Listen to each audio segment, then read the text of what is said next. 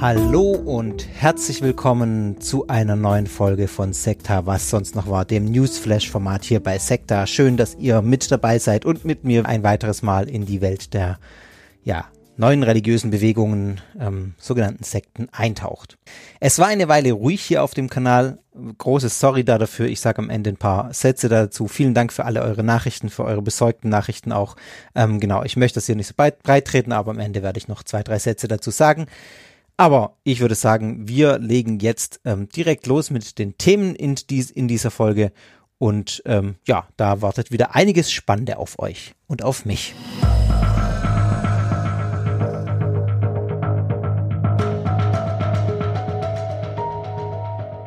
Wir beginnen mit einer sehr unerfreulichen Geschichte, die ihr vermutlich mitbekommen habt, wenn ihr ja das Thema so ein bisschen verfolgt, auch in den regulären Medien. Und an dieser Stelle ein kurzer Inhaltshinweis. Es wird um ja doch krasse tödliche Gewalt an Kindern gehen. Wenn ihr das euch nicht anhören wollt, dann überspringt am besten dieses Kapitel. Ähm, ihr könnt das in den Kapitelmarken tun und einfach zum nächsten Punkt dieser Folge springen. Es geht um ein ja, einen, einen tragischen Verbrechensfall oder Massenselbstmordfall, Massenmordfall, ähm, ja, es ist immer so ein bisschen ähm, nicht ganz klar in diesen Fällen, äh, in Kenia. Und zwar geht es um die Good News International Church in Kenia, die jetzt auch wirklich weltweit in den Schlagzeilen war. Also sowohl in Deutschland war es groß in den Medien als auch in, oder ja, verhältnismäßig groß für so äh, ein, ein Fall, der dieses Thema betrifft und der noch dazu weit weg von Deutschland passiert. Das ist ja immer so eine Frage. Es gibt ja die Nachrichtenfaktoren nach denen Nachrichten ausgewählt werden.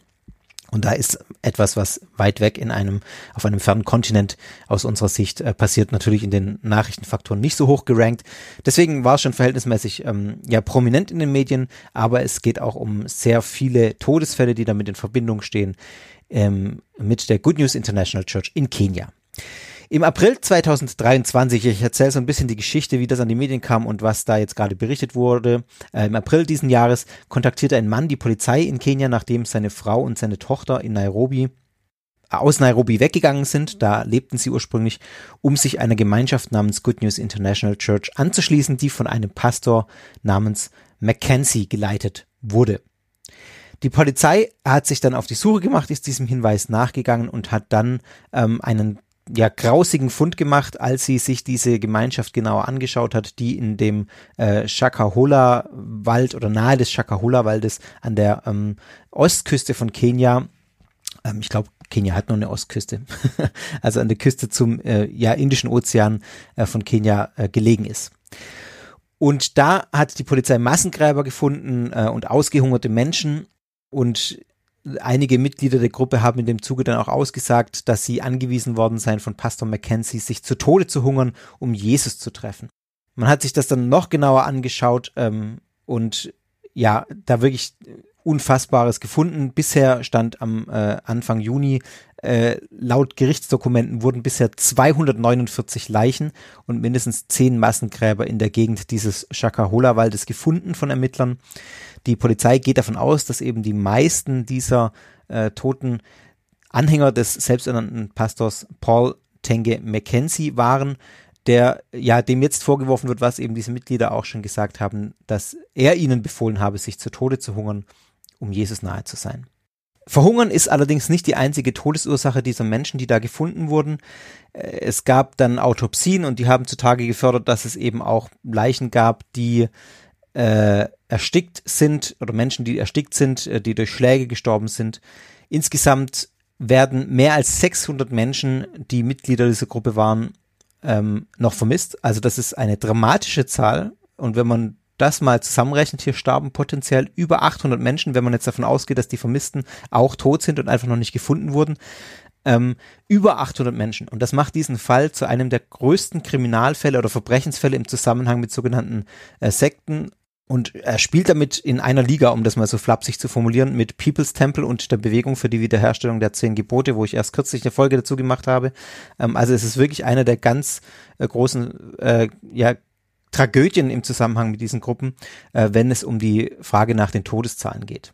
Potenziell. Aber auch wenn es nur in Anführungszeichen, dicken Anführungszeichen bitte, nur um diese knapp 250 Menschen geht, die bisher gefunden wurden, die gestorben sind, schon zu den größten äh, dieser Fällen gehört. Aber wenn es eben diese 600 bisher Vermissten noch dazukommen, dann ist es wirklich unter den ja, Top 3, wenn ich mich jetzt nicht verrechne.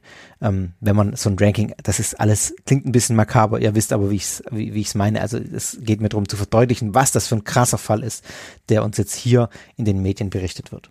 Und es ist so, dass die Hintergründe dieses äh, Falls noch weitgehend unklar sind. Was ich jetzt sagen werde, ist so ein bisschen der Status quo, die Zusammenfassung dessen, was bisher so bekannt ist.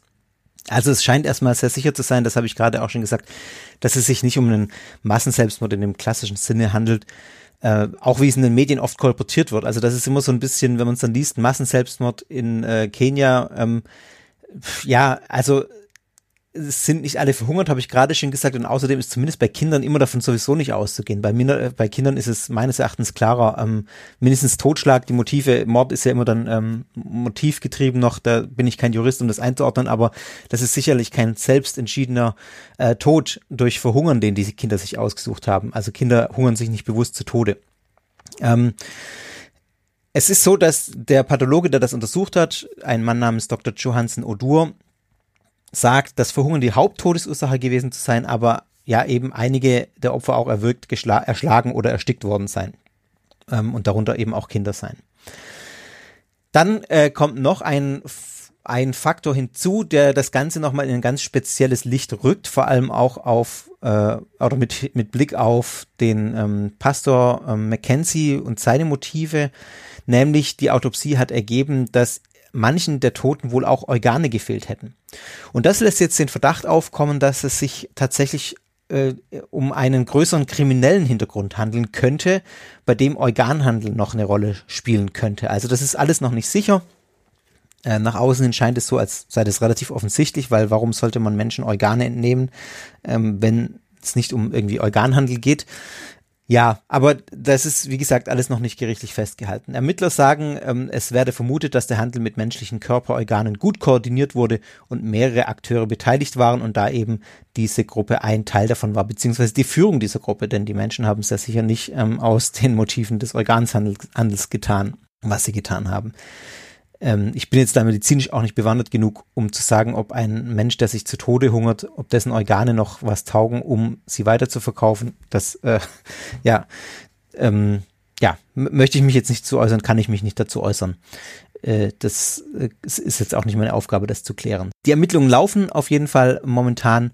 Pastor Mackenzie steht jetzt vor Gericht und hat in der ersten Anhörung die Vorwürfe bestritten. Er hat bestritten, dass er angeordnet habe, dass seine Anhänger sich zu Tode hungern sollen und seine Anhängerinnen. Ähm, ja, aber das scheint wohl was zu sein, was äh, ja anhand der Zeugenaussagen, die es bisher gibt, relativ klar belegt worden sei. Denn die werfen ihm vor, dass äh, Mackenzie seinen AnhängerInnen gesagt habe, sie kämen schneller in den Himmel, wenn sie verhungerten. Also dass quasi diese Todesart, sich zu Tode fasten, äh, bewirke, dass sie schneller in den Himmel kämen. Es gibt auch einen ehemaligen stellvertretenden Prediger der Sekte, was auch immer genau das für ein Job ist, stellvertretender Prediger, ähm, stellvertretender Leiter vielleicht, äh, so zitiert in die New York Times auf jeden Fall, der sagt, dass die Kinder zuerst getötet worden seien und, und den Kindern befohlen wurde, in der Sonne zu fasten, damit sie schneller sterben. Also diese Kombination aus Hitze und äh, Hungertod. Dann seien die Kinder in Decken gewickelt worden und begraben worden, ähm, auch die, die noch atmeten so wird er zitiert, also dann wäre es tatsächlich äh, noch, noch mal krasser, falls es überhaupt noch irgendwie geht, ähm, dass man Menschen auch oder Kinder in diesem Fall lebendig begraben hätte. Schauen wir uns diese Gruppe mit diesem ja krassen Ende, tragischen Ende, dramatischen Ende für viele Menschen nochmal ein bisschen genau an. Die Good News International Church ähm, wurde 2003 gegründet von Pastor Paul Tenge Mackenzie als eine kleine Kirche. Mackenzie war vor der Gründung ein Taxifahrer, der in Nairobi gelebt hat und ähm, hat in dieser Zeit aber auch schon Predigten gehalten, offenbar, denn er wurde viermal angeklagt wegen aufrührerischer Predigten, was auch immer das genau heißen mag. Da habe ich keine weiteren Infos dazu gefunden. Er wurde aber nie verurteilt, sondern nur angeklagt, äh, jedes Mal aus Mangel an Beweisen freigesprochen. Seine Kirche, die er gegründet hat, die wuchs relativ schnell und begann zu florieren. Er ist dann aus Nairobi weggegangen und in das Dorf Migingo in Malindi gegangen.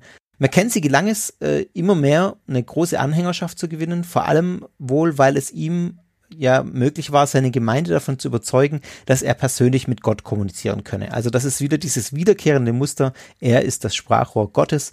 Er kommuniziert zu Gott und ähm, durch ihn hat man direkten Zugang zu Gott und er hat direkten Zugang zu Gott, äh, auch so rum vor allem, und kann seine Botschaften verkündigen. Es gab äh, wohl viele Menschen auch, die ihm immer wieder Besitz überschrieben haben. Unbestätigten Berichte zufolge hat ein Mitglied der Gruppe im Jahr 2016 zum Beispiel sein komplettes Anwesen auf der Insel Lamu verkauft und dafür 20 Millionen Kenia-Schilling erhalten. Ich habe das mal nachgeschaut, das sind ungefähr 135.000 Euro. Das klingt jetzt für unsere Ohren nur so mittelfiel in, in, für ein großes Anwesen auf einer Insel, aber wir sind hier in einem Land, das wirtschaftlich nicht so gut dasteht wie wir und da sind 135.000 Euro äh, wahrscheinlich ohne das jetzt konkret zu wissen, aber ein Riesenbatzen Geld. Und er hat dieses Geld Mackenzie dann auch direkt gegeben. Mackenzie soll wiederum dieses Geld verwendet haben, um Immobilien zu kaufen in den Städten Mombasa und Malindi. Er hat wohl auch zwei Fahrzeuge gekauft und einen Fernsehsender finanziert, um seine Botschaft zu verbreiten. Also wenn das wirklich alles nur in Anführungszeichen mit diesem Geld geschah, dann merkt man schon, was mit 135.000 Euro möglich war. Äh, allerdings schien das ja so eine Masche von ihm zu sein, beziehungsweise ähm, diese, dieses eine Mitglied war sicher nicht die einzige Person, die ihm ähm, da Geld überwiesen hat aber natürlich ist es so, dass sowas Ausstrahlkraft hat und das war wohl auch in dem Fall so, dass Menschen dann gesehen haben, oh, da trauen Menschen, die viel Geld haben, diesem Prediger und vertrauen ihm und geben ihm ihr Geld. Also tun wir es ihm gleich. Und so haben immer mehr Menschen Mackenzie ihr Geld gespendet, Immobilien verkauft und Mackenzie wurde zu einem wohlhabenden Mann sozusagen und hat äh, da, ja, man kann es vielleicht von der Ferne so sagen, ein, ein ganz gutes Geschäft aufgebaut mit seiner Gemeinschaft, die er da gegründet hat, mit seiner Kirche. Es gab dann weitere Anklagen gegen Mackenzie. 2017 wurden Mackenzie und seine damals zweite Frau Joyce Vikamba ähm, wegen Förderung der Radikalisierung angeklagt. Also er hat wohl auch sehr radikale Botschaften verkündet. Sage ich später noch ein bisschen was dazu, was da wohl dahinter steckte. Und ähm, sie wurden aber wiederum für unschuldig erklärt. Äh, sie wurden dann auch angeklagt wegen der Verweigerung des Zugangs von Kindern zu medizinischer Versorgung, wegen ähm, Bildung und des Betriebs einer nicht genehmigten Schule und eines Fernsehsenders. Letzteres hat dann dazu geführt, dass dieser Fernsehsender, den er da gegründet hat, wohl auch im folgenden Jahr von der kenianischen äh, Aufsichtsbehörde, die dafür zuständig ist, geschlossen wurde. Es gab mehrere Fälle von Kindern, die infolge mangelnder Gesundheitsversorgung starben und äh, schon im Jahr 2017 haben Regierungsbehörden 93 Kinder aus Mackenzies Kirche gerettet und ähm, äh, ja, rausgenommen. Und es gab immer wieder auch Vorwürfe, dass er Kinder dazu angestiftet hat, die Schule abzubrechen, ohne Zustimmung der Eltern. Also äh, er war schon immer eine sehr umstrittene Person, ich sage es mal ganz neutral, ähm, der, der sich, der, der scharf kritisiert wurde von bestimmten Menschen, die mit ihm zu tun hatten. 2019 wurde Mackenzie dann nochmal verhaftet, weil er die Öffentlichkeit gegen die Registrierung für die Huduma Number aufgehetzt hat, indem er diese Huduma Mamba Huduma Namba, so keine Schlange, sondern die Huduma in die, äh, äh, hat er verglichen mit dem Mahlzeichen des Tieres. Was ist Huduma Namba? Huduma Namba ist ein kenianisches Regierungsprogramm, bei dem jede Bürgerin und jeder Bürger bei der Geburt oder bei der Registrierung eine einzigartige persönliche Identifikationsnummer zugewiesen bekommt. Also vielleicht so vergleichbar mit der Steueridee hier in Deutschland.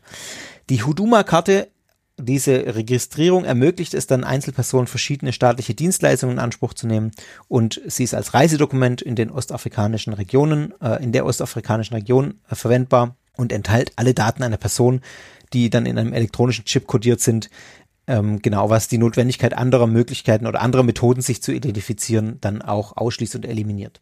Nur mal, dass ihr das einordnen könnt. Dafür hat, dagegen hat sich, äh, hat sich Mackenzie eingesetzt ähm, und das mit dem Mahlzeichen des Tieres verglichen. Ich mache das deswegen so ausführlich, weil das nochmal stark diese endzeitliche Ausrichtung verdeutlicht, die Mackenzie hat. Denn die Erwähnung des Tieres äh, und in dieses Mahlzeichen des Tieres ist in entsprechenden Weltanschauungen ein typisches Merkmal, das auf die Endzeit hindeutet, das in der Endzeit passiert. Ich habe auch schon mal eine Predigt von einem ähm, Kölner ähm, Prediger gehört in, aus einer Kölner Freikirche. Ich weiß gar nicht mehr, ähm, welche das genau war, müsste ich jetzt nochmal nachschauen, der aber auch eben äh, genau dieses Malzeichen des Tieres erwähnt hat als ein, äh, ich weiß gar nicht mehr in welchem Kontext, ist auch egal, aber auch als ein Zeichen dafür, dass jetzt die Endzeit da ist, weil es dieses Malzeichen jetzt gibt sozusagen auch und weil es jetzt ersichtlich ist, dass die Regierung dieses Malzeichen einführen möchte. Und natürlich, ähm, und das ist, glaube ich, der Hauptpunkt, warum Mackenzie dann Probleme bekommen hat mit dem kenianischen Staat, steht es natürlich für die Verteufelung des Staates in dem Sinne, dass der ja mit der Einführung dieser Nummer äh, betraut ist, dass er das plant und deshalb mit dem Satan gleichgesetzt wird. Denn das Malzeichen des Satans, wenn es vom Staat eingesetzt wird, diese Huduma Namba, dann ist ja der Staat parallelisiert mit dem Satan sozusagen. Und da sieht man auch dieser starke Dualismus, der dahinter steht, ähm, dieses, dieses, dieser Kampf in der geistigen Welt, der da eine Rolle spielt, in diesen äh, Sphären auch, in denen sich Mackenzie bewegt und diese Ablehnung des Staates, die ihm letztlich seine Probleme mit dem Staat auch eingebracht hat. Nach diesem Vorfall hat er seine Kirche äh, dann umgezogen, äh, geschlossen in Migingo und zog dann an einen abgelegenen Ort in Shakahola, da wo sich jetzt die tragischen Ereignisse zugetragen haben äh, über die jetzt berichtet wurde.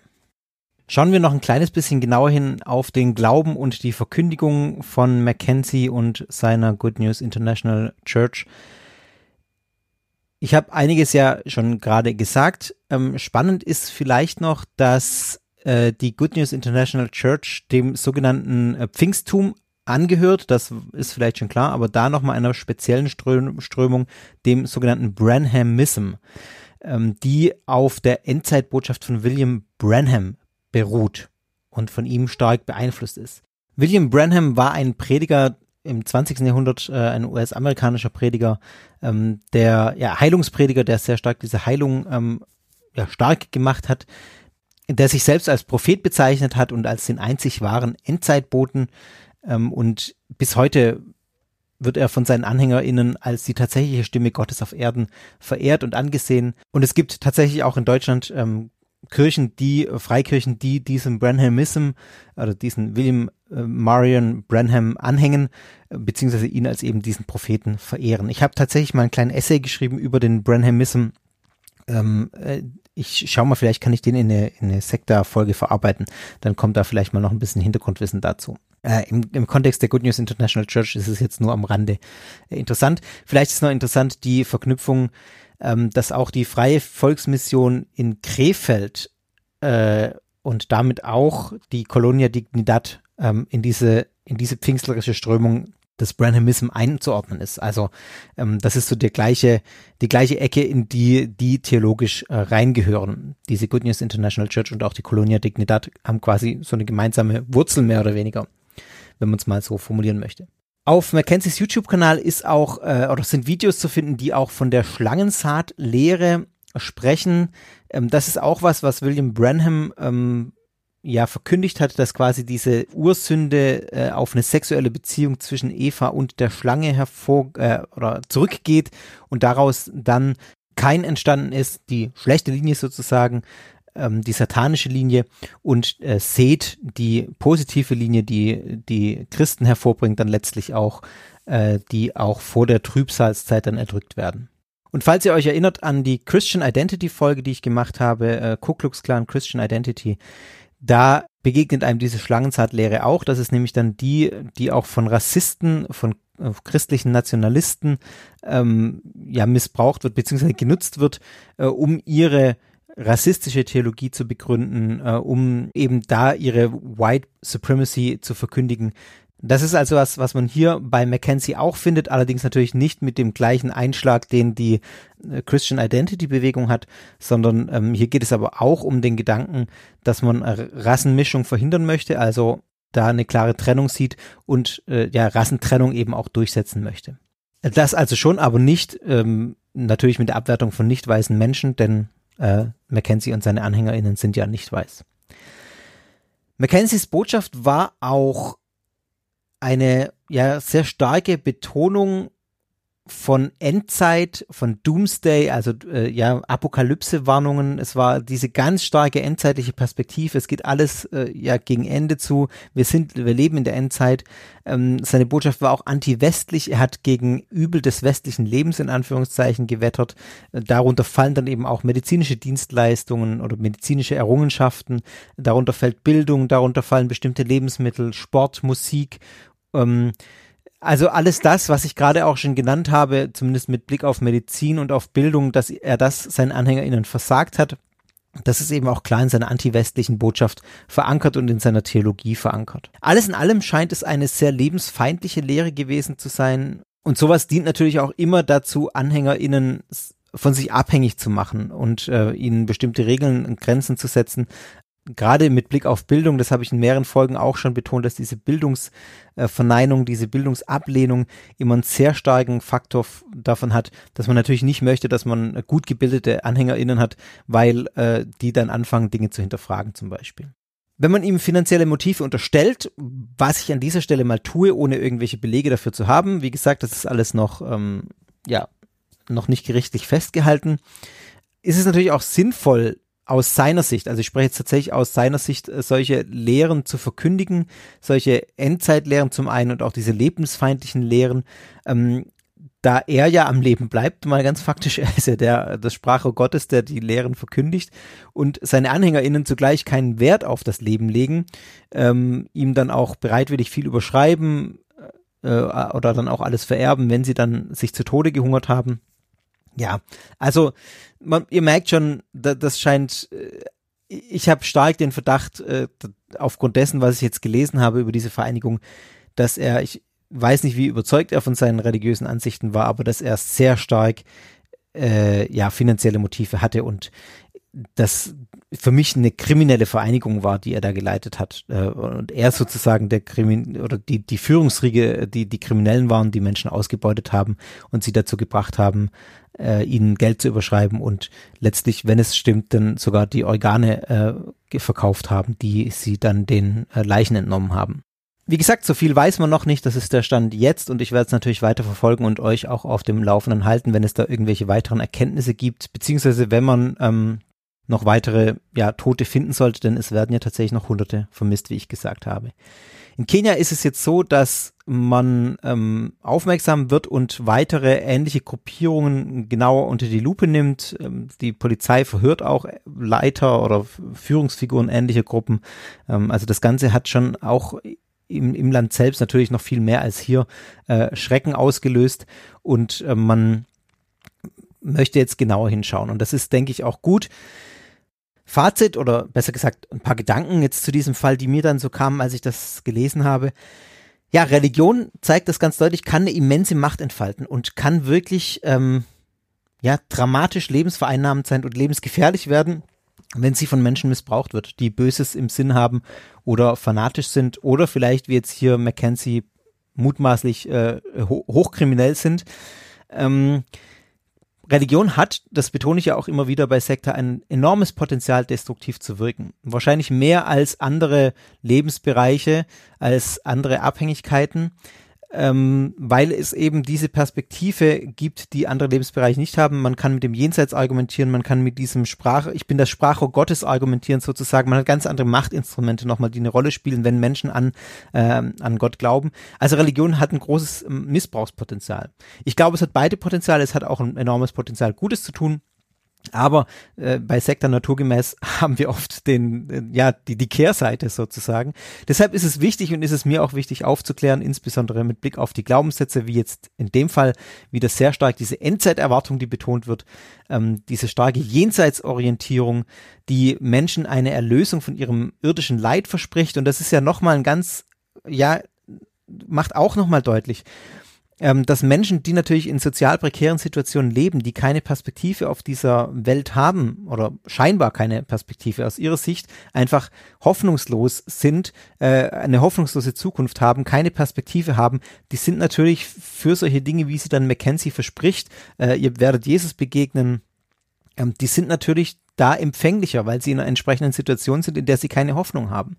Und äh, ja, das gilt nicht pauschal natürlich. Äh, das möchte ich an der Stelle auch mal betonen. Nicht jeder, der hoffnungslos ist äh, oder keine Perspektive hat, ist per se anfällig für sowas. Aber ich glaube schon, dass das ein Faktor ist, der Menschen eben dann in die Arme von solchen, äh, von solchen Charlatanen wie Mackenzie sind ähm, und Kriminellen auch treiben kann.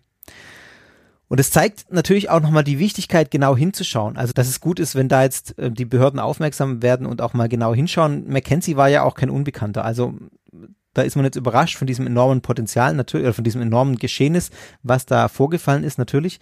Aber Mackenzie war ja schon immer im Konflikt mit den Behörden. Klar, man kann jetzt wahrscheinlich nicht alle, die im Konflikt mit Behörden sind, so genau immer beobachten.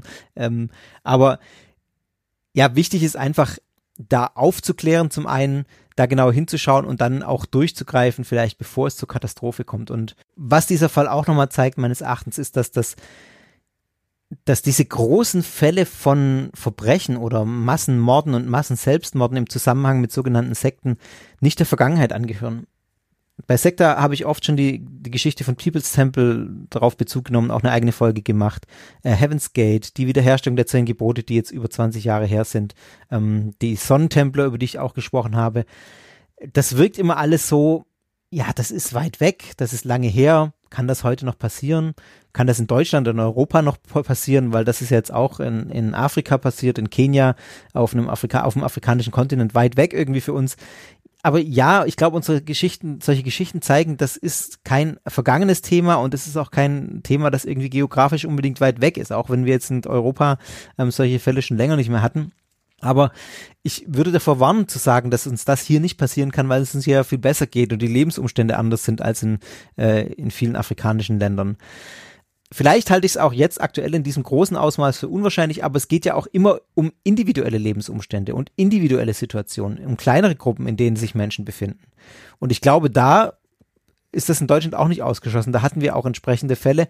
Und ähm, wenn, wenn Menschen einfach an solche Scharlatane dann geraten und es keine entsprechende Aufklärung oder Vorbildung gibt, dann kann das unter Umständen kritisch werden, auch für Individuen und da ist niemand davor gefeit. Und ja, man weiß auch nie, wann es dann größer wird, äh, um es mal so zu sagen. Also, ihr merkt, ich äh, schwimme so ein bisschen, aber äh, was ich sagen will, ist einfach, wir sollten einfach ähm, das Thema ernst nehmen und ich glaube, religiöse Bildung ist in dem Kontext auch extrem wichtig, ähm, eine Bildung auch auf die Mechanismen hinzuweisen, damit eben sowas nicht passiert.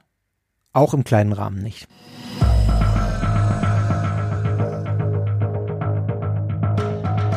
Ja, jetzt folgt ein etwas harter Wechsel, aber so ist es manchmal, wenn die Geschichten so aneinandergereiht sind. Kann ich jetzt nicht ändern. Ähm, die Themen kommen, wie sie kommen. Ich möchte euch im Folgenden eine Geschichte erzählen, die ich selbst erlebt habe und die nochmal deutlich macht, wie wichtig es ist, Dinge zu hinterfragen und genau hinzuschauen. Wie gesagt, es geht um eine Geschichte, die mir selber passiert ist und was das Ganze mit äh, neureligiösen Bewegungen oder sogenannten Sekten zu tun hat, das werdet ihr, glaube ich, dann gleich auch erfahren, auch wenn es sich am Anfang nicht so anhört.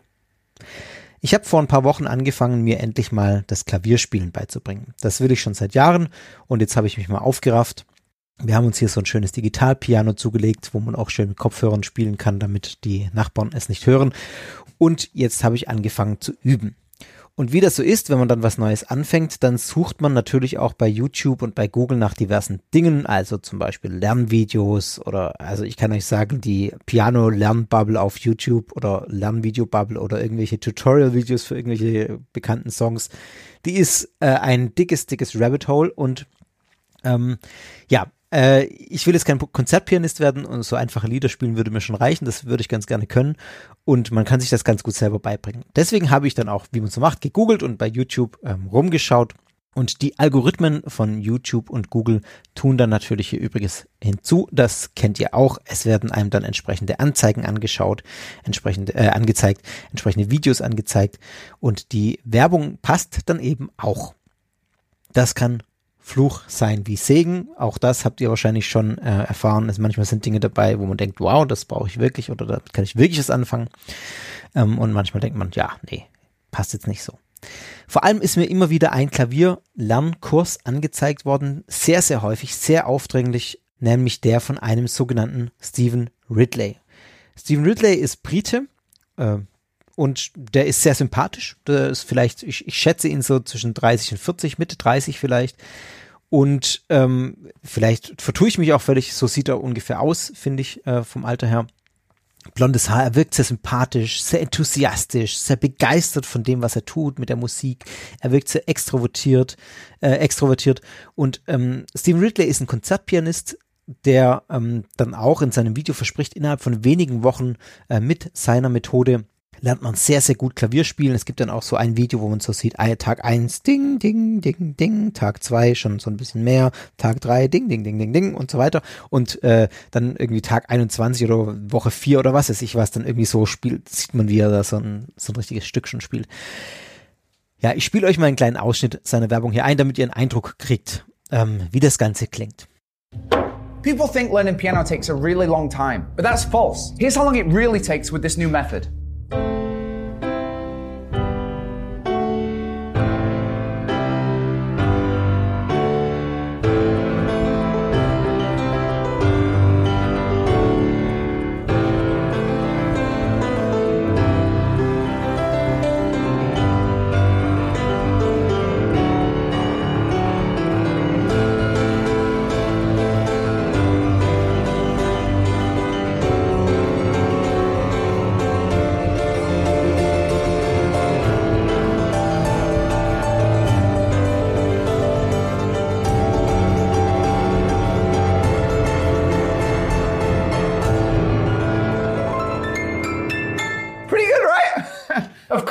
If you take traditional music lessons, use piano apps or YouTube tutorials, it could take you 10 to 15 years to get to level 10. But I developed a method that makes it much easier, faster, and more fun to go from level 1 to mastering the piano quicker than any other methods out there. My name is Stephen Ridley. I taught this method to more than 80,000 people in my different classes and workshops, and their results are incredible. So if you want to discover this new method of learning piano, I've developed a free online masterclass. To participate is super easy. Click the button below, enter your first name and email address on the next page, and then you'll receive an email with the access link to the free masterclass. Learning piano doesn't have to take a long time. It doesn't have to be painful. It can be really fast and really fun when you know how to go from one level to the next. So, to get to level 10 as fast as humanly possible, click the button below and join me for this free online piano masterclass. And be fast because this might be the last time that you ever see this ad. Register now and I'll see you in there.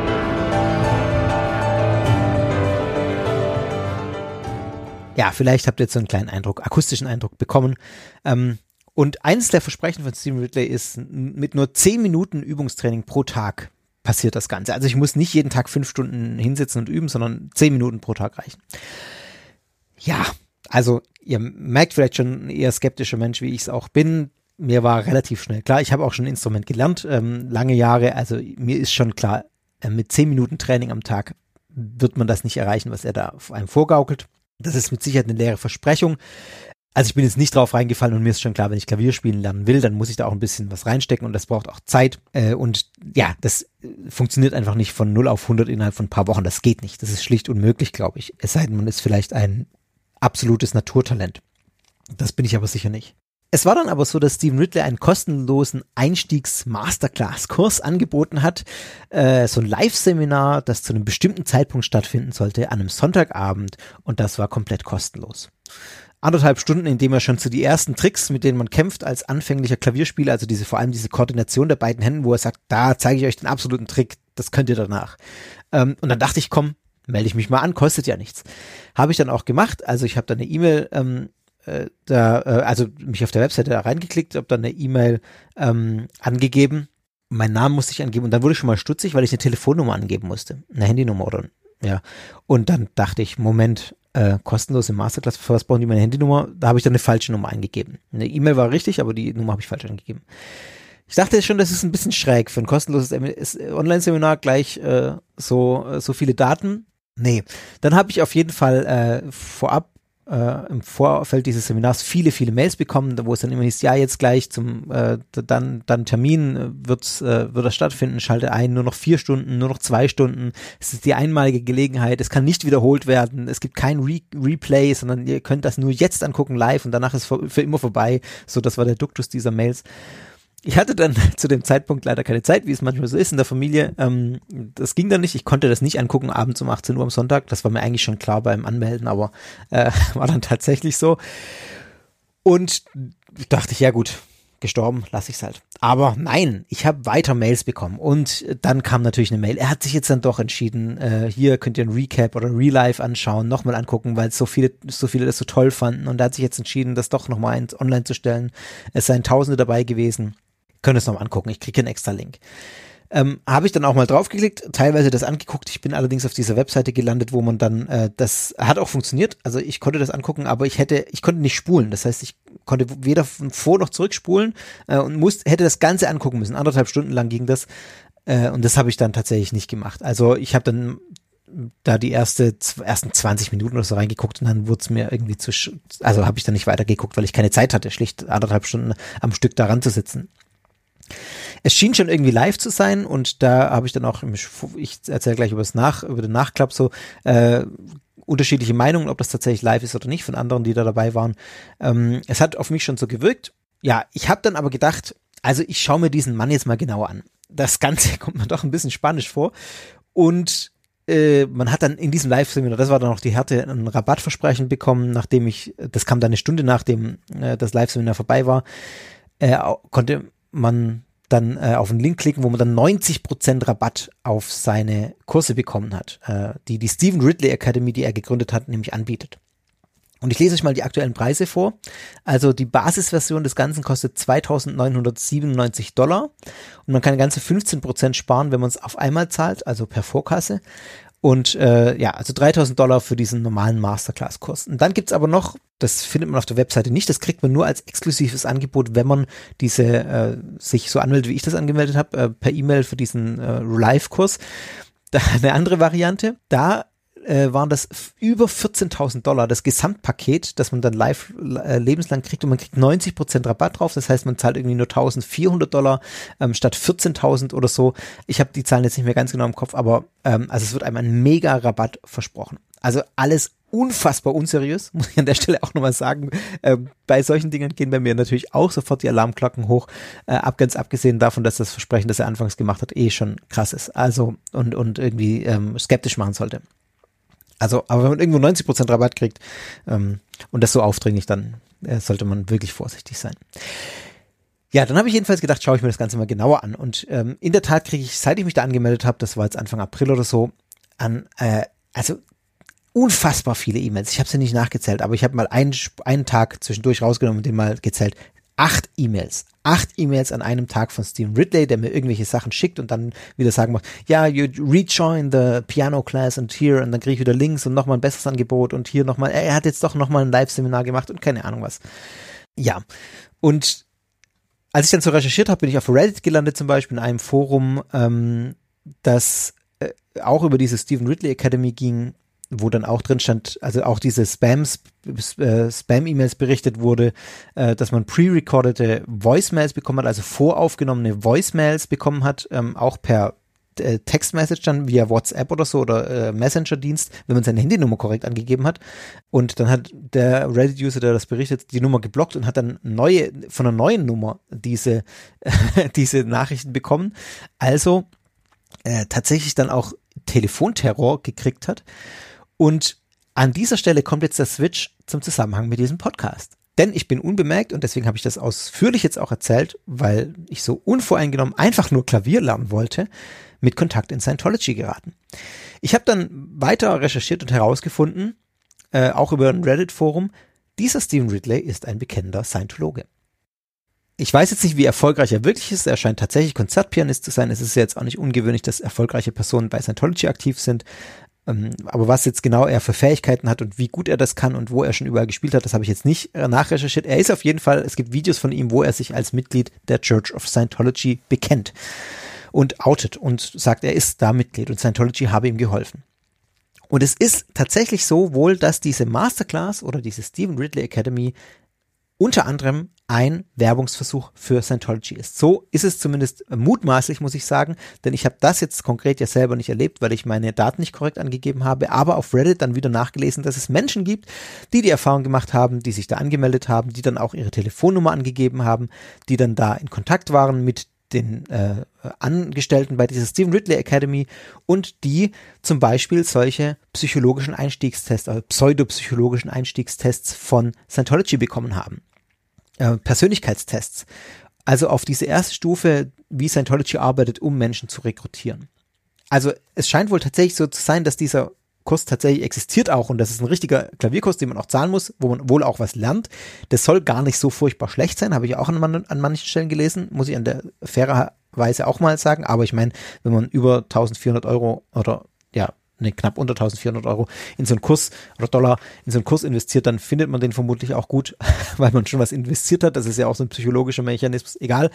Ähm, den scheint es auf jeden Fall wirklich zu geben, aber unter anderem ähm, versucht Stephen Ridley anscheinend tatsächlich da auch Menschen zu Scientology zu bringen über diesen Kurs. Oder über seine Academy. Jetzt gibt es auch einen Gesangskurs, habe ich jetzt mitgekriegt, äh, in einem seiner zahlreichen Mails. Das heißt jetzt nicht, bitte nicht falsch verstehen, dass Scientology da direkt seine Finger im Spiel hat aber natürlich in Form von Stephen Ridley als aktiven Scientologen, der ist ja tatsächlich, der versucht, Menschen zu Scientology zu bringen über diese Academy. Und das ist ganz spannend, denn das finde ich nochmal ganz wichtig und mir ist auch nochmal klar geworden, weil ich das so unbedarft, ich meine, ich habe danach recherchiert, ich bin jetzt in keinem Zeitpunkt auf seinen Scam oder auf seine, auf seine Masche da reingefallen, aber ich bin ganz unbedarft damit in Kontakt gekommen und wenn ich jetzt nicht diese Vorbildung hätte oder da skeptisch wäre und einen Haufen Geld hätte, also ich hätte jetzt auch so nicht 1400 Euro in einen Klavierkurs, in einen Online-Klavierkurs investiert, aber es gibt bestimmte Faktoren, die ich mir vorstellen kann, wenn man damit in Kontakt kommt und das nicht merkt, dass man dann in, ja, da unbedarft reinrutscht, über die Schiene Klavier lernen und dann plötzlich bei Scientology landet. Und es ist ja so, de facto, wenn ich jetzt Geld investiere in die Stephen Ridley Academy, ob ich jetzt was mit Scientology zu tun haben will oder nicht, dann spende ich indirekt Geld an Scientology. Denn Scientology finanziert sich ja zu einem großen Teil über prominente Mitglieder oder über reiche Mitglieder, die auch viel, viel Geld in Scientology, äh, an Scientology spenden. Und es gibt einen Bericht über Stephen Ridley, der auch von Scientology-Experten, also externen Scientology-Experten äh, geschrieben wurde, also von Menschen, die Scientology beobachten. Und die berichten, dass er schon, ja, das ist, der Bericht ist schon ein paar Jahre alt, ich glaube, das ist aus dem Jahr 2018 oder 2019. Und da steht, dass da erwartet wurde zu dem Zeitpunkt, dass er in diese höchste Riege von Scientology aufsteigt, um sich einzukaufen, um diese, äh, wo er diese 1 Million Dollar Spendenmarke überschreitet, also mehr als eine Million an Scientology spendet. Das heißt, er spendet wirklich sehr, sehr, sehr viel Geld an diese Organisation, an diese, an dieses Unternehmen Scientology. Und wenn ich halt diese Piano Academy besuche bei ihm, dann findet sich mehr oder weniger direkt an Scientology. Und das fand ich jetzt irgendwie nochmal sehr spannend zu sehen, wie wichtig dann doch Aufklärung ist, wie wichtig es ist, dass man genau hinschaut und ähm, wie, auf welchen Pfaden man solchen Gruppen begegnen kann, wie Scientology, obwohl man gar nichts mit dem Thema zu tun hat, da überhaupt gar nichts äh, damit zu tun haben will auch. Und dann aber doch einfach plötzlich sich wiederfindet und Scientology indirekt finanziert. Und noch ein Punkt, ich hatte ja gesagt, er ist ein sehr sympathisch wirkender junger Mann, Mensch, der, der auch sehr extrovertiert auftritt. Es gibt noch einen weiteren Bericht, den gebe ich jetzt nur mal als Bericht, den ich gelesen habe, weiter. Da schreibt eine Person auf Reddit äh, auch ihren Erfahrungsbericht mit äh, der Stephen Ridley Academy. Und dieser Mensch sagt, seine Tochter habe sich äh, ein bisschen verliebt in diesen Stephen Ridley und er wirft ihm sozusagen auch vor, äh, das so ein bisschen auszunutzen, mit seinem Charme zu spielen und da gerade auch so eine bestimmte Zielgruppe anzusprechen. Und ich muss gestehen, wie gesagt, das ist jetzt ähm, rein beschreibend und wahrnehmend von mir. Ich kann mir das schon gut vorstellen, dass das Teil dieser Masche ist, von Steven Ridley mit seinem Charme da zu spielen, einfach eine bestimmte Zielgruppe anzusprechen, Menschen dann so ein bisschen auf äh, zu verführen und dann auch ja, im gleichen Atemzug mit seinen, mit seinen Piano-Kursen auch solche Mental Health-Kurse anzubieten. Also diese, diese Kurse von Scientology sozusagen, die ähm, ja Erfolgskurse ja auch sind und die letztlich sagen, ähm, mit diesen Kursen kannst du auch mehr Erfolg im Leben haben. Und man versucht so langsam da Menschen dann ranzuziehen. Und das scheint wirklich ein Problem zu sein. Und man liest da bei Reddit einiges, die da eben darüber berichten, wie sie da angerufen werden von äh, den Menschen auch und ja einfach von den Nachrichten nicht mehr losgelassen werden. Also ich fand es jetzt mal einen passenden Rahmen hierbei, was sonst noch mal, mal über diese kuriose Erfahrung von mir zu berichten, äh, die mich dann doch schon ein bisschen fasziniert hat, als ich da plötzlich ähm, festgestellt habe, dass ich mit Scientology in Kontakt gekommen bin. Und wenn euch mal die Ridley Academy oder der Name Stephen Ridley begegnet, weil ihr auch zum Beispiel Klavier lernen wollt auf YouTube, dann gebt dem Typ kein Geld. Also vermutlich seid ihr auch wie ich ähm, skeptisch genug, um irgendjemand einfach mal über 1000 Euro in die Tasche zu stecken. Ja, aber tut das nicht, da steckt Scientology dahinter, indirekt. Ach ja, und um das Ganze noch abzurunden, am Ende habe ich tatsächlich einen Online-Kurs zum Klavierlernen gebucht, auch einen, der nicht ganz so billig war aber der von einem Klavierlehrer aus München veranstaltet wird, der ganz sicher nichts mit Scientology am Hut hat und der mir auch nicht versprochen hat, dass ich innerhalb von wenigen Wochen mit nur zehn Minuten täglich zum Meisterpianisten werde.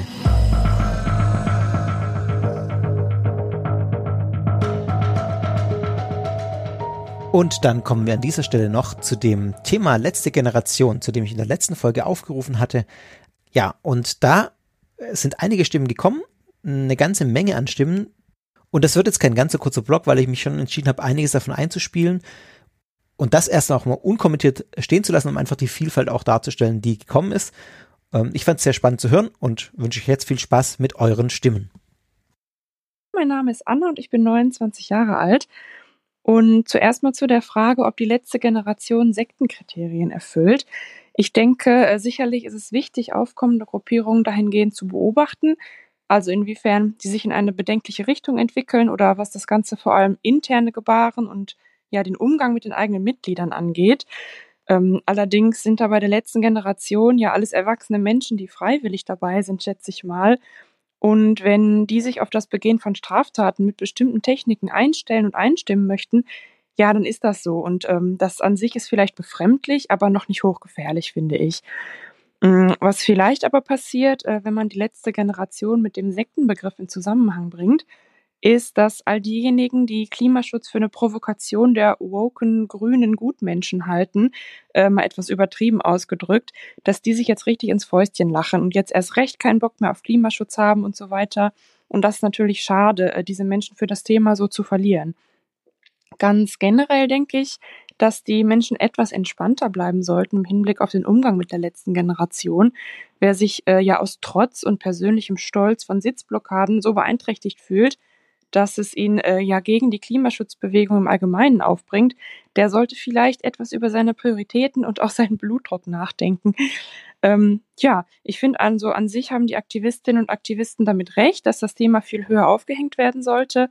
Aber ich glaube, sie könnten die ganze Energie irgendwie sinnvoller einsetzen. Also ein bisschen cleverere Aktionen irgendwie, die eher neugierig machen, statt einfach irgendwas, das Aufmerksamkeit erzeugt weil ich glaube, dass die vielen Leuten Angst machen und wer Angst hat, ist auch nicht bereit für Veränderung. Viele Grüße und tschüss. Ja, interessante Frage mit der letzten Generation. Ich persönlich sympathisiere mit den Zielen äh, der Klimaschutzbewegung und die Methoden. Ja, damit hadert man ebenso. Ich habe auch kürzlich gesehen im Fernsehen, dass jemand, der sich einbetoniert hatte, eben den Beton nicht abmachen lassen wollte, sondern mit der Betonhand weggegangen ist. Da musste ich jetzt an diese Folge denken, dass das eben öffentlichkeitswirksamer ist. Und das ist ja wohl das Ziel, öffentlichkeitswirksam zu sein. Und ähm, grundsätzlich denke ich, auch diese Methoden ähm, sind nicht so problematisch, sondern das sind ja ganz normale Methoden, mit denen man eben Umgang mit äh, Ausnahmesituationen einübt. Das macht man ja auch mit Feuerschutzübungen und so ähnlich, dass man sich eben in die Situation einfühlt, damit man dann besser und äh, reagieren kann. Das finde ich gar nicht so problematisch. Aber wenn man da natürlich drauf geeicht wird, dann möglicherweise ähm, Betonhände zu haben oder auch verprügelt zu werden, weil das nämlich dann definitiv in die Presse kommt und dann gehört man zu den echten ähm, Klimastreikern und zum inneren Kreis, dann wird das natürlich problematisch und dann glaube ich, ist auch das Ziel nicht relevant, sondern das Ziel muss ja auch immer äh, sein, dass wir alle miteinander gut leben können. Und dazu kann es ja nicht sein, dass sich Leute dann da so unterordnen und einordnen. Ähm, und möglicherweise im Rahmen dieser Systematik Dinge tun und sich äh, treten lassen oder was auch immer, was sie normalerweise nicht tun würden. Ähm, das finde ich dann schon schwierig und das muss man, glaube ich, auch kritisieren und ist getrennt davon der Frage, ob man sich überhaupt festkleben sollte. Hallo, hier ist der Marco. Ich äh, finde, dass diese Einordnung ähm, von der letzten Generation ein bisschen übertrieben ist, denn ähm, oder sie zumindest dann in versucht, spezielle Kategorien einzuordnen.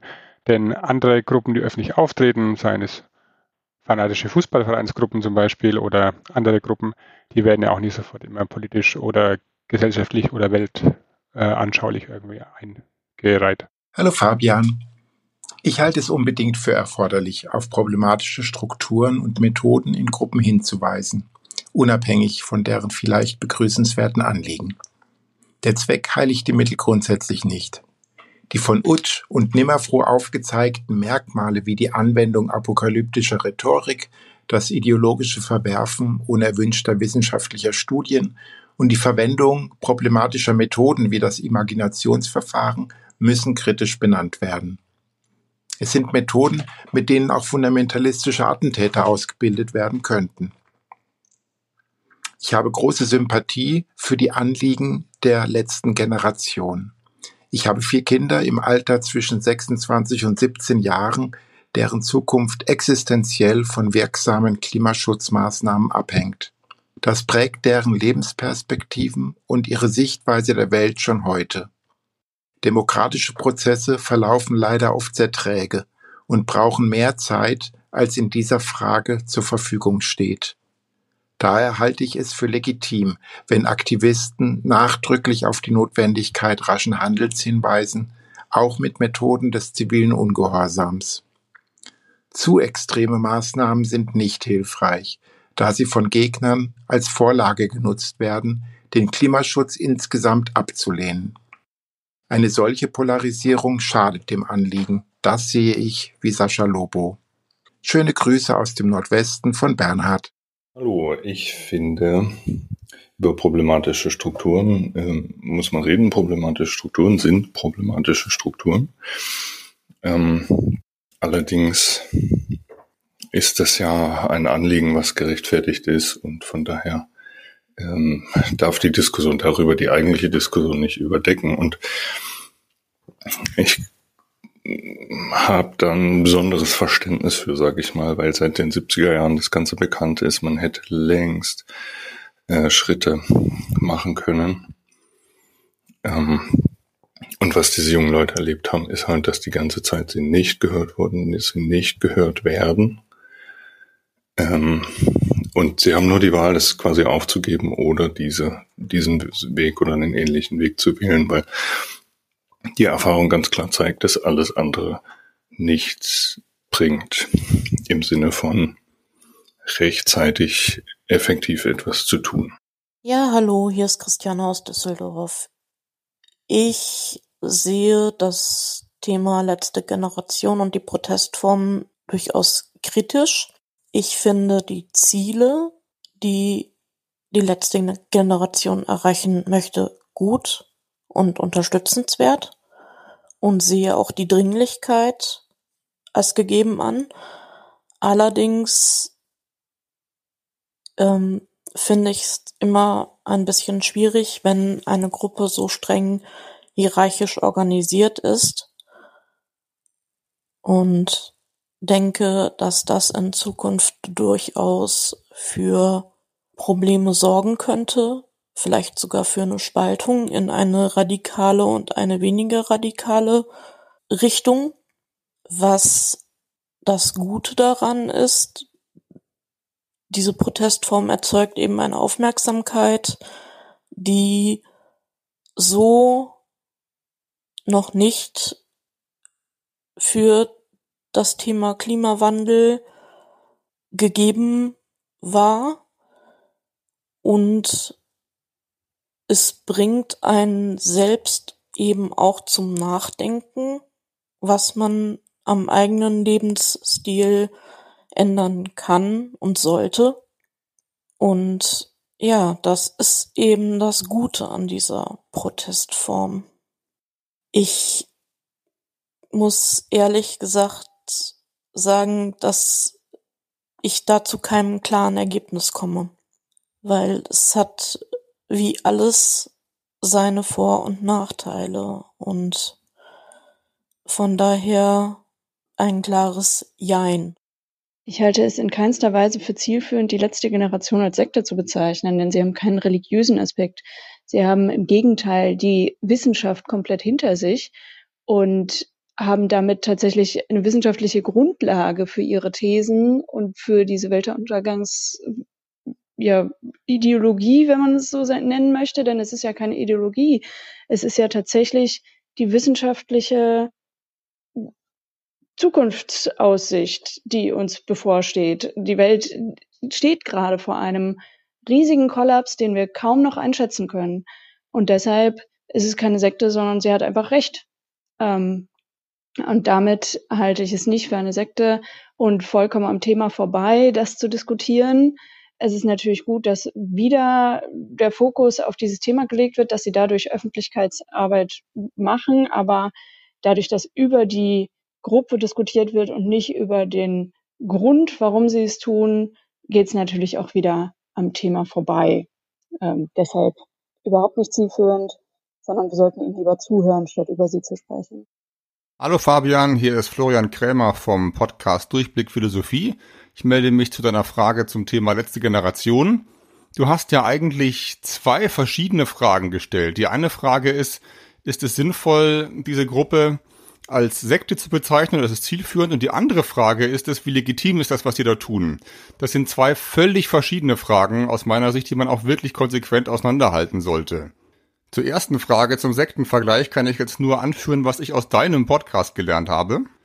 Problematische Gruppen haben ja meistens so eine Führungsfigur, die sich irgendwie auf göttliche Offenbarungen beruft und einen Alleinvertretungsanspruch hat und die persönliche Loyalität einfordert.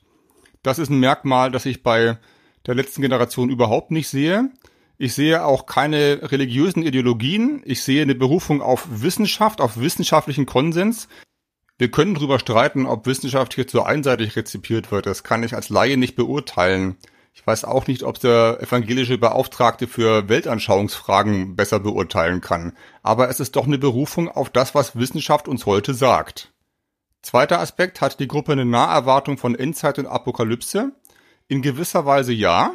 Das ist aber nur die Erwartung, die der IPCC selber hat. Die religiös entscheidende Frage wäre ja, was folgt aus dieser Erwartung? Und die Gruppen, die du in deinem Podcast beschreibst, die machen ja folgendes, die bunkern sich ein, versuchen ihre Schäfchen ins Trockene zu bringen, ähm, bringen sich im Extremfall sogar selber um, kapseln sich massiv nach außen ab, weil ja die Apokalypse bevorsteht und nur die Aufrechten und Heiligen gerettet werden. Und genau das macht die letzte Generation ja nicht. Die macht ja genau das Gegenteil. Die wollen ja, dass alle anderen an der Lösung des Problems mitwirken. Und eine Lösung des Apokalypse-Problems ist ja bei Sekten gar nicht eingepreist, sonst würde deren Ideologie ja nicht funktionieren. Dritter Aspekt, gibt es Druck auf Mitglieder, wird in ihr persönliches Leben hineinregiert. Das kann ich von außen nicht beurteilen, aber da sehe ich bisher als einfacher Medienkonsument wirklich wenig Anhaltspunkte.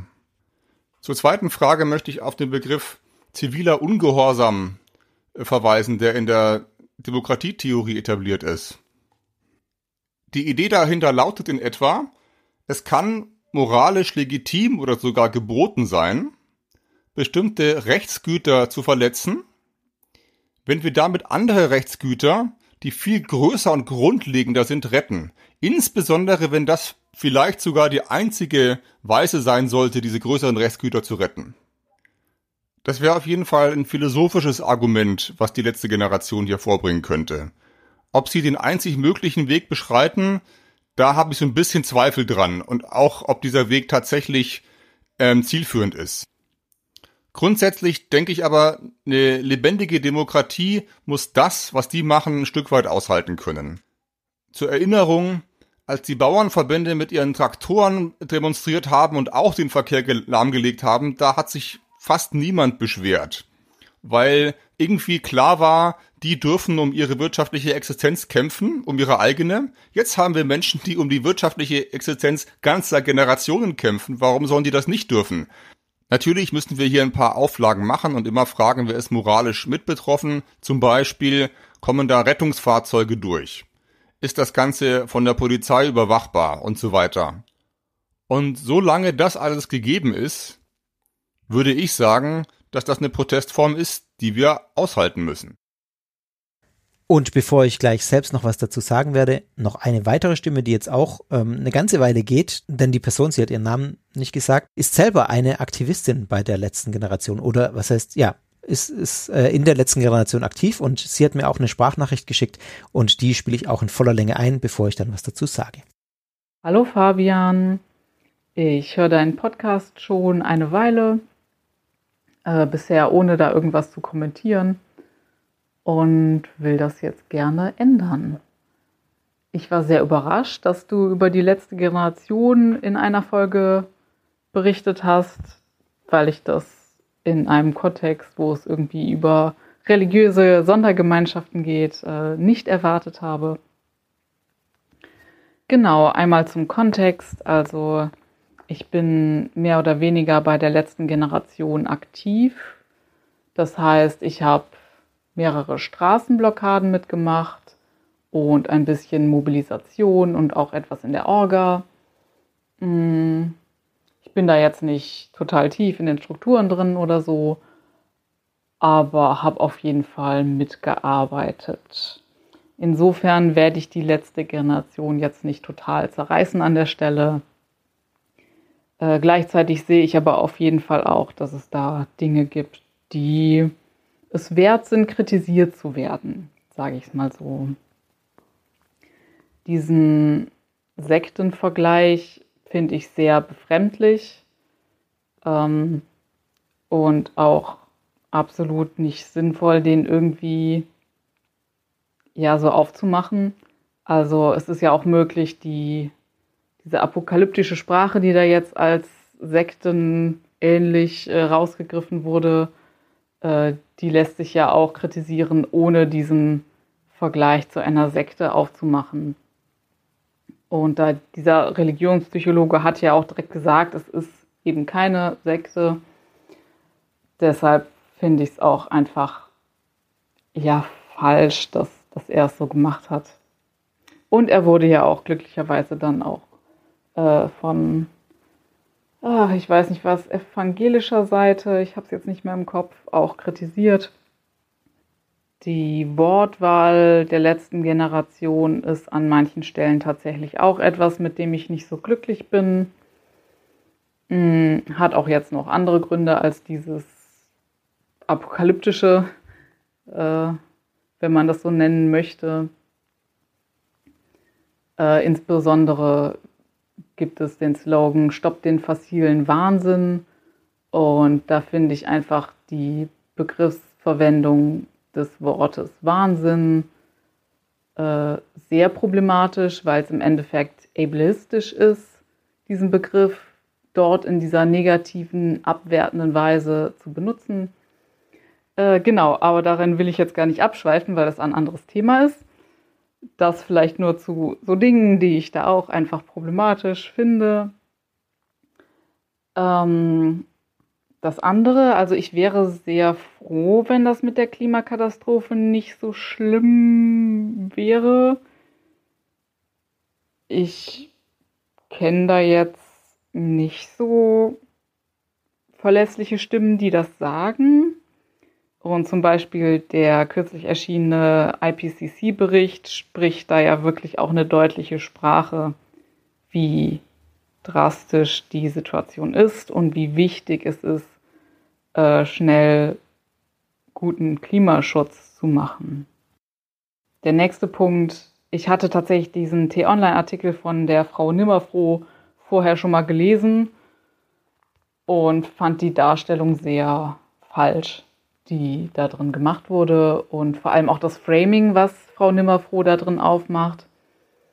Äh, also da war so von Einschleusen und Aufdecken die Rede und das klingt so, als wäre die letzte Generation so eine geschlossene Geheimgesellschaft oder sowas. Und das ist einfach nicht so. Also die, die LG hat ja einfach auch ein großes Interesse, zugänglich zu sein und dass Menschen mitmachen können. Und es kann sich jede Person anmelden und an einem Training teilnehmen und bekommt dann eben auch Zugriff auf dieses Video, beziehungsweise wäre dann eben auch vor Ort in einem Protesttraining und würde diese Sachen gesagt bekommen, die Frau Nimmerfroh da halt geschildert hat. Also das ist jetzt nichts, was super schwer zugänglich wäre. Und ich habe ja auch so ein Training gemacht, also ich weiß auch, was da gesagt wurde, also soweit meine Erinnerung das jetzt noch hergibt. Ähm, und ich muss sagen, dass ich das auch sehr anders wahrgenommen habe. Also die Haftstrafen oder generell polizeiliche Repressionen wurden meiner Wahrnehmung nach überhaupt nicht verniedlicht. Ich hatte eher das gegenteilige Gefühl oder den gegenteiligen Eindruck, also dass einfach sehr deutlich gesagt wurde, was passieren kann und dass es halt auf jeden Fall Konsequenzen für das ganze Leben haben kann und ja, für den Job, für weiß ich nicht, also im Endeffekt für alles Konsequenzen hat und man sich das de dementsprechend gut überlegen sollte. Und natürlich, dass es ähm, für unterschiedliche Menschen unterschiedlich schwierig oder leicht ist, diese Repression in Kauf zu nehmen. Äh, Stichwort Diskriminierung und marginalisierte Gruppen. Also, dass es für People of Color sehr viel problematischer ist, äh, sich in so polizeiliche Kontexte reinzubewegen, aus vermutlich bekannten Gründen. Also sowas wurde da alles thematisiert. Und ich habe auch, also ich kenne auch Schilderungen von Personen, die im Gefängnis gewesen sind, die auch sehr deutlich gesagt haben, dass es alles andere als schön ist und dass es ein rechtsfreier Raum ist, etc. Also da sehe ich keine Verniedlichung. Und das ist bei mir zumindest auch nie so angekommen. Äh, ich möchte nicht ausschließen, dass, dass es andere Personen einfach anders wahrnehmen. Äh, ich kann halt jetzt nur auch aus meiner Wahrnehmung dann äh, berichten. Ähm, und diese Imaginationstechniken, äh, die da angewendet wurden, also konkret ging es darum, sich vorzustellen, dass man halt sich auf die Straße setzt und ähm, ja, das wurde dann auch nicht nur imaginiert, sondern auch quasi gespielt, wie das ist. Also eine Gruppe ist die Protestgruppe, eine Gruppe sind die ähm, Passantis und Autofaris. Ähm, und ich fand dieses, mir das vorzustellen, eher sehr hilfreich. Und es wird halt benutzt, um Menschen darauf vorzubereiten, wie es ist, auf der Straße zu sitzen. Genau, damit eben Menschen dann auch nicht komplett überfordert sind mit der Situation. Deshalb finde ich das persönlich nicht problematisch, sondern sehr hilfreich. Wenn man natürlich alles, was die letzte Generation macht, ablehnt, macht es natürlich auch Sinn, das alles problematisch zu finden, was dazu führt, dass Menschen eine Straße blockieren. Genau, das wäre dann einfach so eine grundsätzliche Sache, die anders gesehen wird. Also im Endeffekt ist die Frage ja, heiligt der Zweck die Mittel? Und da würde ich sagen, nein, das geht natürlich nicht. Also dann könnten ja auch alle Menschen äh, sagen, dieses Ziel ist mir wichtig, das Ziel will ich verfolgen und koste es, was es wolle. Und ob das ein gutes Ziel ist, das ist ja auch einfach eine individuelle Bewertung. Deshalb würde ich die Frage so gestellt mit Nein beantworten. Ich hatte jetzt auch schon geschildert, dass ich die Dinge, die dort problematisiert wurden, nicht so problematisch sehe, wie sie in diesem Artikel zum Beispiel jetzt dargestellt wurden. Natürlich ist nicht alles perfekt, definitiv. Ich habe aber den Eindruck, dass sich die letzte Generation sehr bemüht, um klingt fast so wie, wie aus so einem ähm, äh, Abschlusszeugnis. Die Person hat sich sehr bemüht. Äh, das wollte ich jetzt aber nicht sagen, äh, sondern dass da einfach Arbeit auch reingesteckt wird, wenn es so um Antidiskriminierung geht, um Inklusion und Awareness. Und ich glaube, dass da sehr viel mehr Fokus drauf gelegt wird, als es so in der Gesamtgesellschaft üblich ist. Mm, insofern finde ich es auch etwas gemein, gerade die letzte Generation dann zu kritisieren. Genau, weil es, ich glaube, an sehr vielen Stellen schlimmer ist, vermutlich in der gesamten Politik. Deshalb könnte man die Frage ja genauso gut an irgendwie das Parteiensystem stellen. Das ist jetzt, Achtung, Whataboutism, ist mir klar, dass das eigentlich keine gute Art ist zu argumentieren. Äh, ich mache es jetzt trotzdem, um meinen Punkt ein bisschen zu verdeutlichen. Also das gesamte Parteiensystem, da gibt es halt auch problematische Strukturen und Mechanismen. Und ich würde jetzt nicht sagen, dass das legitimieren würde, alles das jetzt abzuschaffen, weil was würde dann überhaupt noch Bestand haben können? Genau. Gleichzeitig bin ich auf jeden Fall dafür, alles, was irgendwie an schädlichen, hierarchischen, diskriminierenden Strukturen da ist, abzubauen oder idealerweise gar nicht erst aufzubauen. Mm, ich schätze, in letzter Konsequenz ist das utopisch. Und dazu kommt noch, dass natürlich es im Endeffekt auch Ansichtssache ist, was problematische Strukturen sind. Es gibt da sicherlich auch über einige Sachen einen Konsens. Aber wenn ich mir andere, also nicht meine politischen Ansichten ansehe, Stichwort AfD, haben die da sicherlich auch eine andere Meinung, als ich sie vertreten würde. Äh, doch vielleicht noch ein Punkt, dass, weil ich das immer wieder auch mitbekomme, äh, also ein Ziel der letzten Generation ist nicht besonders beliebt zu sein. Ähm, das wird ja oft so gesagt, so durch die Straßenblockaden würden Menschen einfach abgeschreckt werden und so. Das macht die Menschen sauer und das ist sicherlich richtig. Ähm, genau, aber halt beliebt zu sein ist schlicht und einfach nicht das Ziel der letzten Generation. An dieser Stelle ganz, ganz, ganz herzlichen Dank für eure Stimmen. Wirklich großartig. Ähm, ich habe das gerne gehört. Es hat mich auch einiges nochmal ins Nachdenken gebracht. Da war viel Differenziertheit dabei. Ich weiß nicht, wie es euch, die ihr es jetzt gehört habt, äh, geht.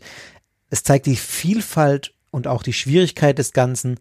Ähm, und ich fand einfach, eigentlich müsste ich jetzt nichts mehr dazu sagen, denn das hilft schon viel oder da waren viele Argumente dabei, wo ich sage, ja, die sind nachdenkenswert und da kann man wirklich äh, damit arbeiten.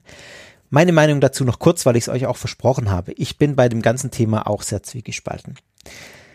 Ich halte es für legitim, über sowas wie die oder so eine Gruppe wie die letzte Generation in dem Kontext dieses Podcasts zu sprechen. Deswegen, ja, überraschend finde ich es jetzt nicht, das mit dem Thema ähm, sogenannte Sekten zu behandeln, denn ich betone ja häufig, dass es bei problematischen Gruppierungen nicht unbedingt um die religiöse Dimension geht, sondern oft um die Mechanismen, die dahinter stehen und die jetzt erstmal mit Religion gar nichts zu tun haben oder mit religiösen Ansichten.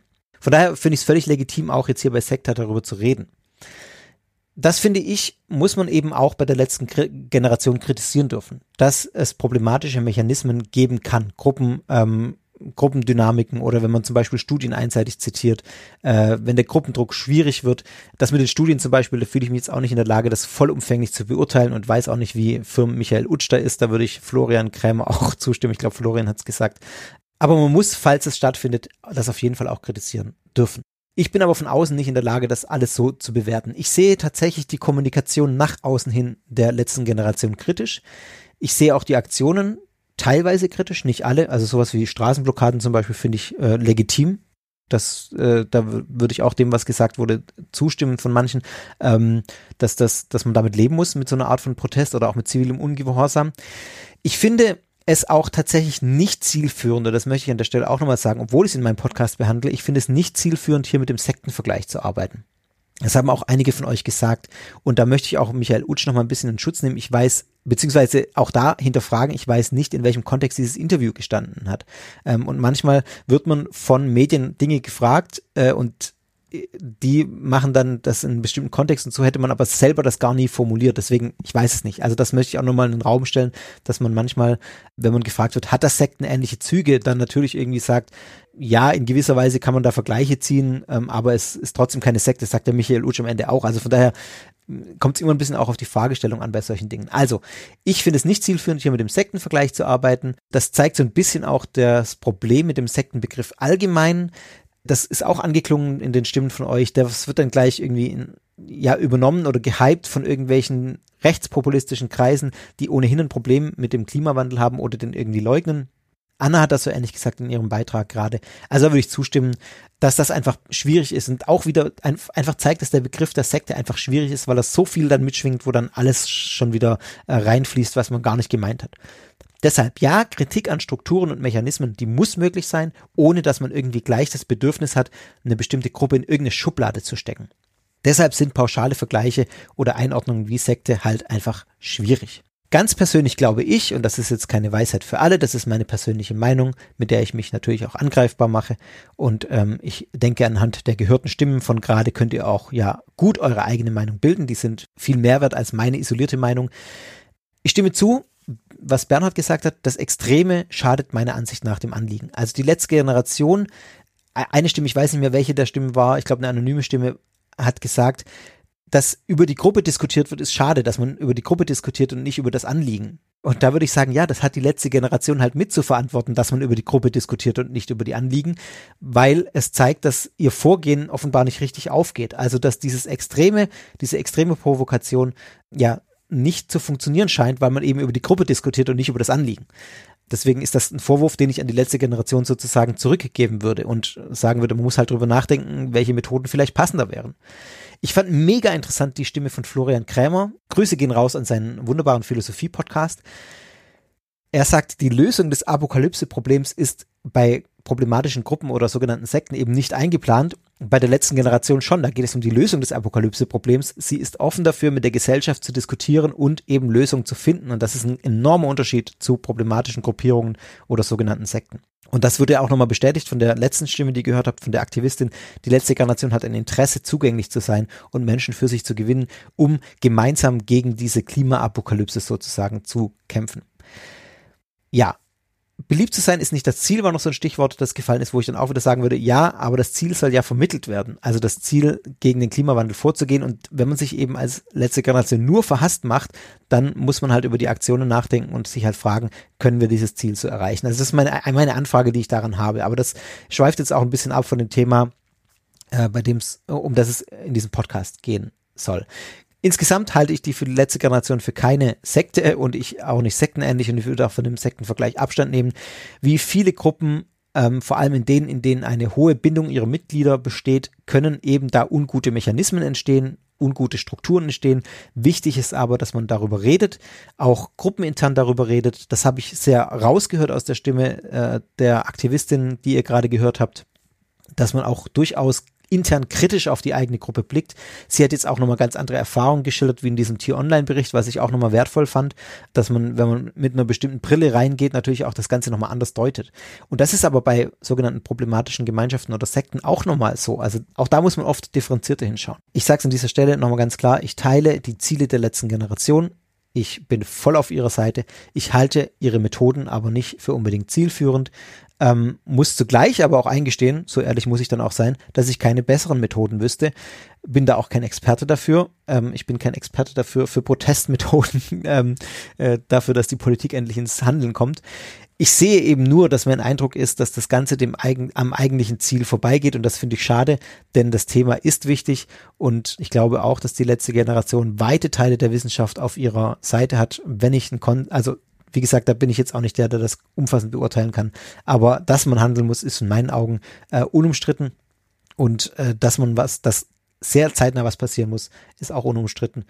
Ja, und da sehe ich eben das Problem, dass, dass die letzte Generation irgendwie nicht so richtig zu erreichen scheint, ähm, weil die Methoden nicht zu dem passen, was sie erreichen will. Mein persönlicher Eindruck, so viel zu diesem Thema. Und jetzt kommen wir noch zu einem letzten Block.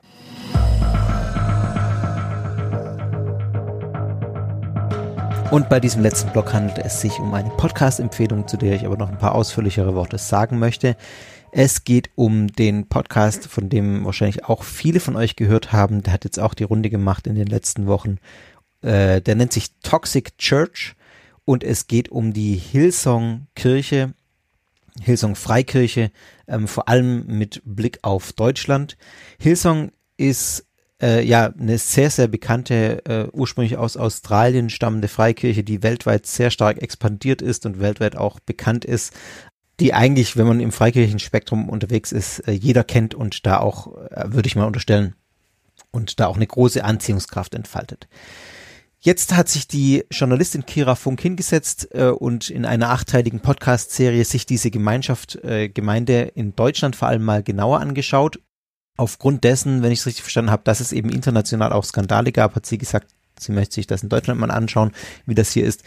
Und rausgekommen ist eine ja, achteilige Podcast-Serie, die wirklich, wirklich hörenswert ist, möchte ich an der Stelle mal sagen. Ähm, also ich habe mir das angehört, wenn über Freikirchen und über sogenannte Sekten in den normalen Medien berichtet wird, ist das immer, ja, bin ich da oft zwiegespalten, weil ich das häufig als ähm, nicht immer, aber häufig als undifferenziert oder so wahrnehme. Und da muss ich sagen, hat mich dieser Podcast wirklich positiv überrascht, ähm, muss ich an der Stelle schon mal sagen. Es ist ein sehr guter Podcast, der das Thema meines Erachtens, also ist jetzt natürlich auch ein rein subjektiver Eindruck, sehr differenziert im Großen und Ganzen betrachtet. Es kommen aktive Mitglieder zu Wort, zumindest ein paar, die sich dazu äußern wollten.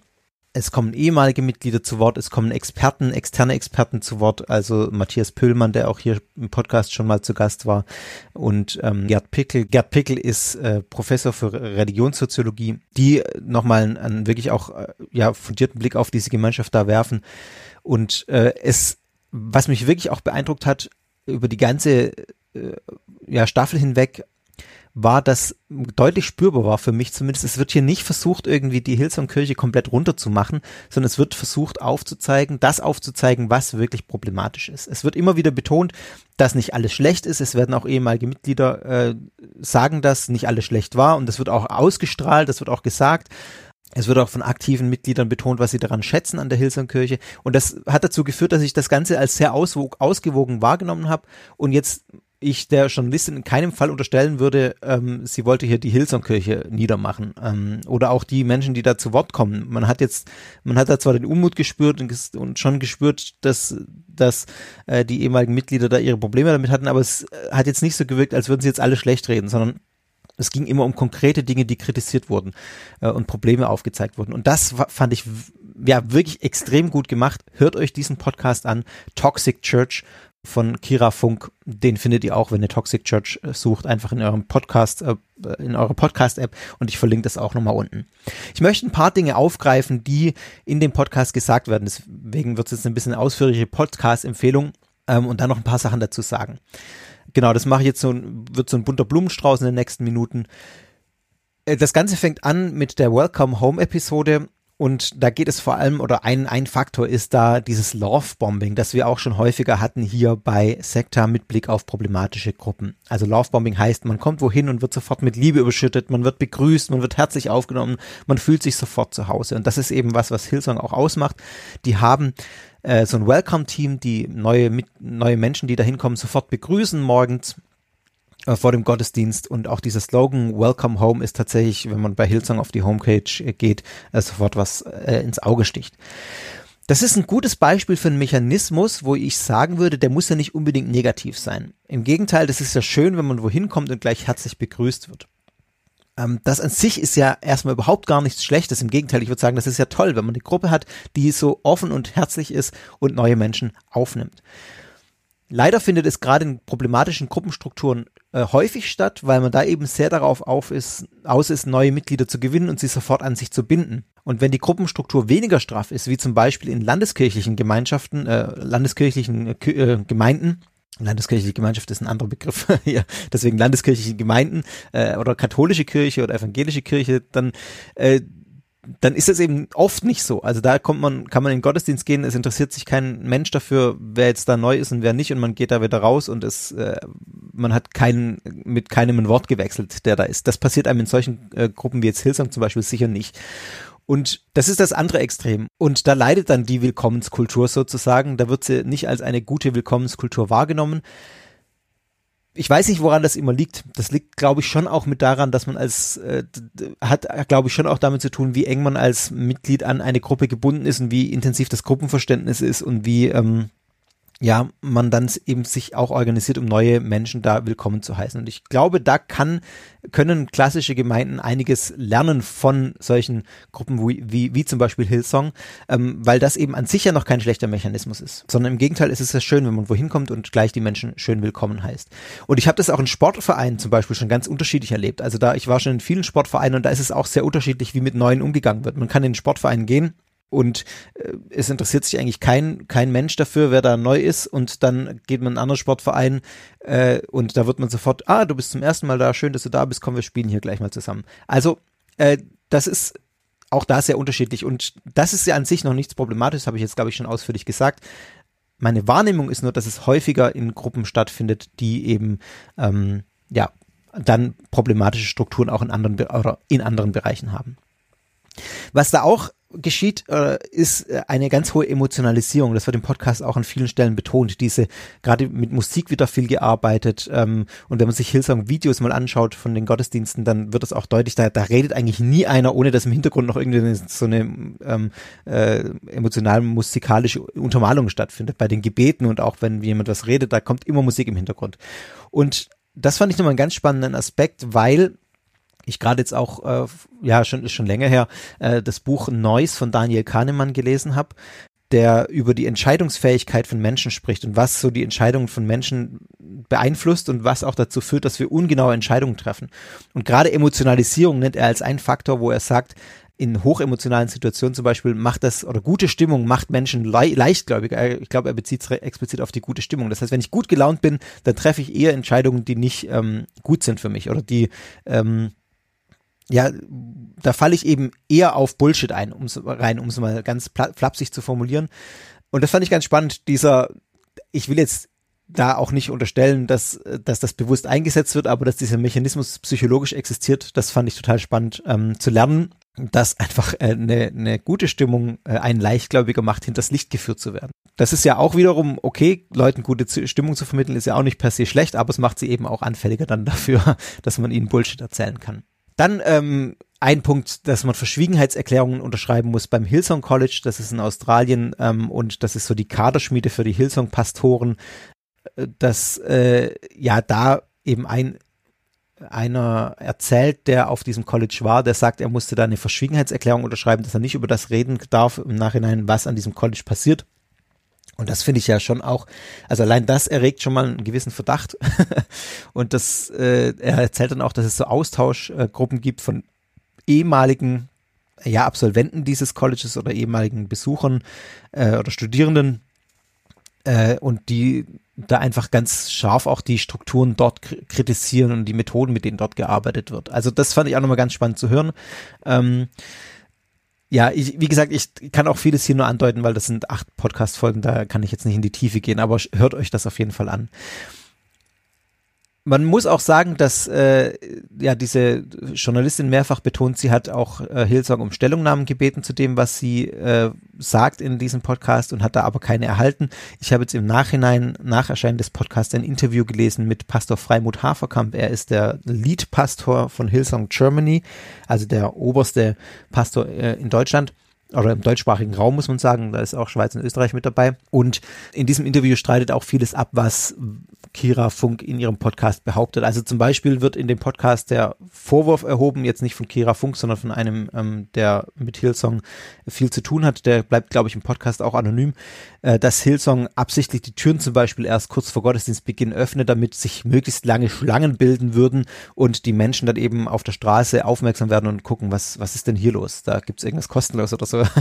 also, dass man da so den Eindruck erweckt, da passiert irgendwas Großes, ähm, dass so lange Schlangen entstehen, dass man absichtlich zu wenig bestuhlt und immer wieder nachbestuhlt und dann die Stühle wieder nach dem ersten Gottesdienst abräumt, damit beim zweiten Gottesdienst, also das sind äh, zwei bis drei Gottesdienste am Vormittag, ähm, nach dem ersten Gottesdienst wieder abräumt, obwohl man genau weiß, man braucht die Stühle im zweiten Gottesdienst wieder, um dann wieder neu zu bestuhlen, um eben den Eindruck zu erwecken, dass hier eine riesige Nachfrage entsteht und man gar nicht nachkommt, mit dem die Nachfrage zu erfüllen. Das streitet Pastor Freimut Haferkamp in dem Interview ab.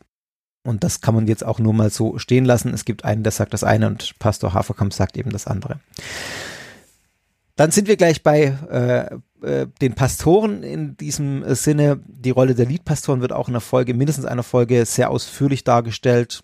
Und das fand ich schon auch krass und das ist auch was, was ich wirklich scharf kritisieren würde, weil das kann man auch nach außen hin schon sehen. Da braucht man jetzt keinen Experte oder nicht unbedingt viel Insiderwissen, sondern das sieht man schon, wenn man sich so diese Hillsong-Videos auch anguckt oder wenn man mal selber in einen Gottesdienst geht. Ich war auch mal in Konstanz im, in einem Gottesdienst bei der Hillsong-Kirche vor ein paar Jahren.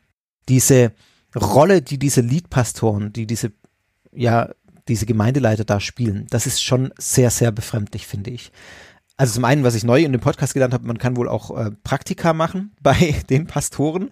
Äh, und das fand ich jetzt schräg, das muss ich jetzt auch nur einfach zitieren aus dem Podcast. Das habe ich jetzt nicht nachgeprüft, dass man, ich weiß ja auch nicht, ob das in Deutschland der Fall ist oder in, in anderen Kirchen in den USA oder weltweit, dass man 160 Dollar oder Euro zahlt, um ein Praktikum machen zu dürfen bei einem Pastor. Ähm, also ich kriege kein Geld dafür, sondern ich muss noch bezahlen dafür, dass ich beim Pastor dann die Kinder betreue oder die Wäsche wasche äh, oder was weiß ich was, ähm, weil das so eine große Ehre ist, dass ich bei dem Liedpastor ein Praktikum machen darf, muss ich dafür auch noch zahlen. Also falls das stimmt, das ist echt, ist sehr befremdlich und wirklich absurd. Dann erinnert das Ganze sehr stark und es wird auch explizit gemacht an einer Stelle im äh, Podcast, mindestens einer Stelle am Podcast, äh, im Podcast, dass äh, das Wohlstandsevangelium verkündet wird. Also dass man, das, das habe ich in der Kenneth Copeland-Folge sehr ausführlich gemacht, was das heißt.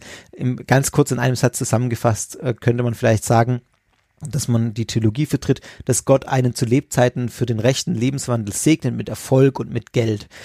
Also wenn ich richtig glaube, dann bekomme ich im Leben alles, was ich mir wünsche, sozusagen, kriege, werde auch reich. Ähm, und das heißt, Reichtum ist zugleich ein Zeichen dafür, dass Gott einen besonders segnet. Und man muss schon sagen, auch das ist was, was man von außerhalb sagen kann, so inszenieren sich die Pastoren oft ähm, von Hillsong.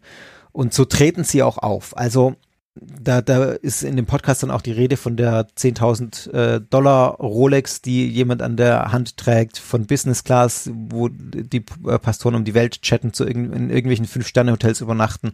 Und ähm, auch die Instagram-Bio von Jan Kohler, das ist der äh, Lead-Pastor, glaube ich, jetzt gerade in München. Oder Campus-Pastor, ich bin mit den Bezeichnungen nicht ganz firm, also der ist auf jeden Fall in München gerade, ähm, der, der auch sagt, man sieht, da, äh, da steht irgendwie so ein Satz drin wie, äh, Gottes Segen geht an meinem Leben nicht spurlos vorüber rüber und dann inszeniert er sich auch so, äh, ja, äh, auf dem, auf seinem Kanal mit so einem schönen Lebensstil und so. Also das, ja, hat schon alles, auch wenn es vielleicht jetzt nicht so explizit gesagt wird in den Predigten, aber das klingt alles schon sehr nach diesem Gedanken des Wohlstandsevangeliums.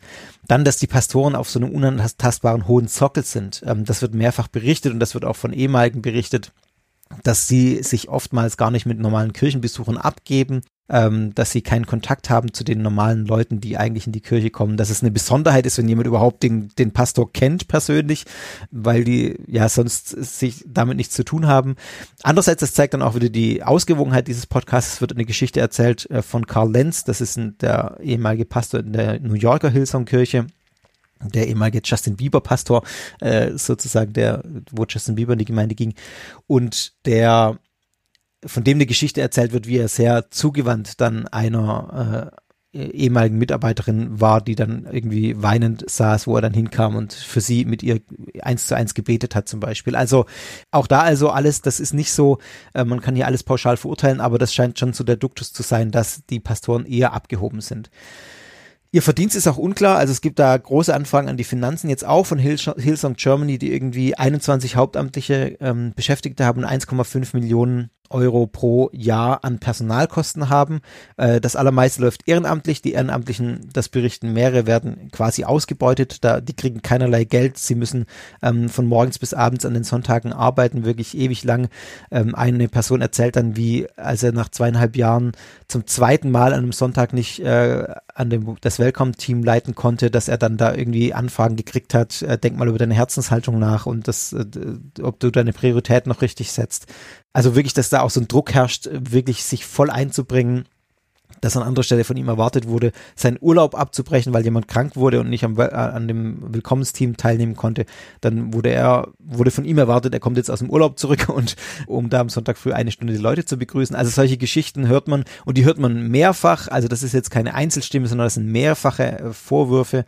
Ähm, und gerade das im Kon krassen Kontrast dazu, dass dann die Pastoren in, in Fünf-Sterne-Hotels nächtigen und teure Rolex tragen und Business-Class fliegen. Also das, ja, oh, da kommt einfach ein extrem ungutes Gefühl äh, in dem Interview, das ich dann danach mit dem äh, Leadpastor Deutschland gelesen habe, mit Haferkamp, da sagt er, ja, es gibt, ein, also es, äh, kritisiert zunächst, im Podcast wird kritisiert, dass es, äh, dass dann Gastreferenten in einem Fünf-Sterne-Hotel in Konstanz irgendwie übernachten würden, wo die Nacht mehrere hundert Euro kostet. Und der äh, Haferkamp sagt dann in dem Interview, ja, es gäbe ein Abkommen mit diesem Hotel. Das heißt, es ist nicht ganz so teuer und deswegen stimmt das auch nicht ganz, was der Podcast sagt. Andererseits sage ich, also erstmal überhaupt Gäste, predigende Gäste zum Beispiel oder Gastprediger im Fünf-Sterne-Hotel unterzubringen, ist völlig überflüssig.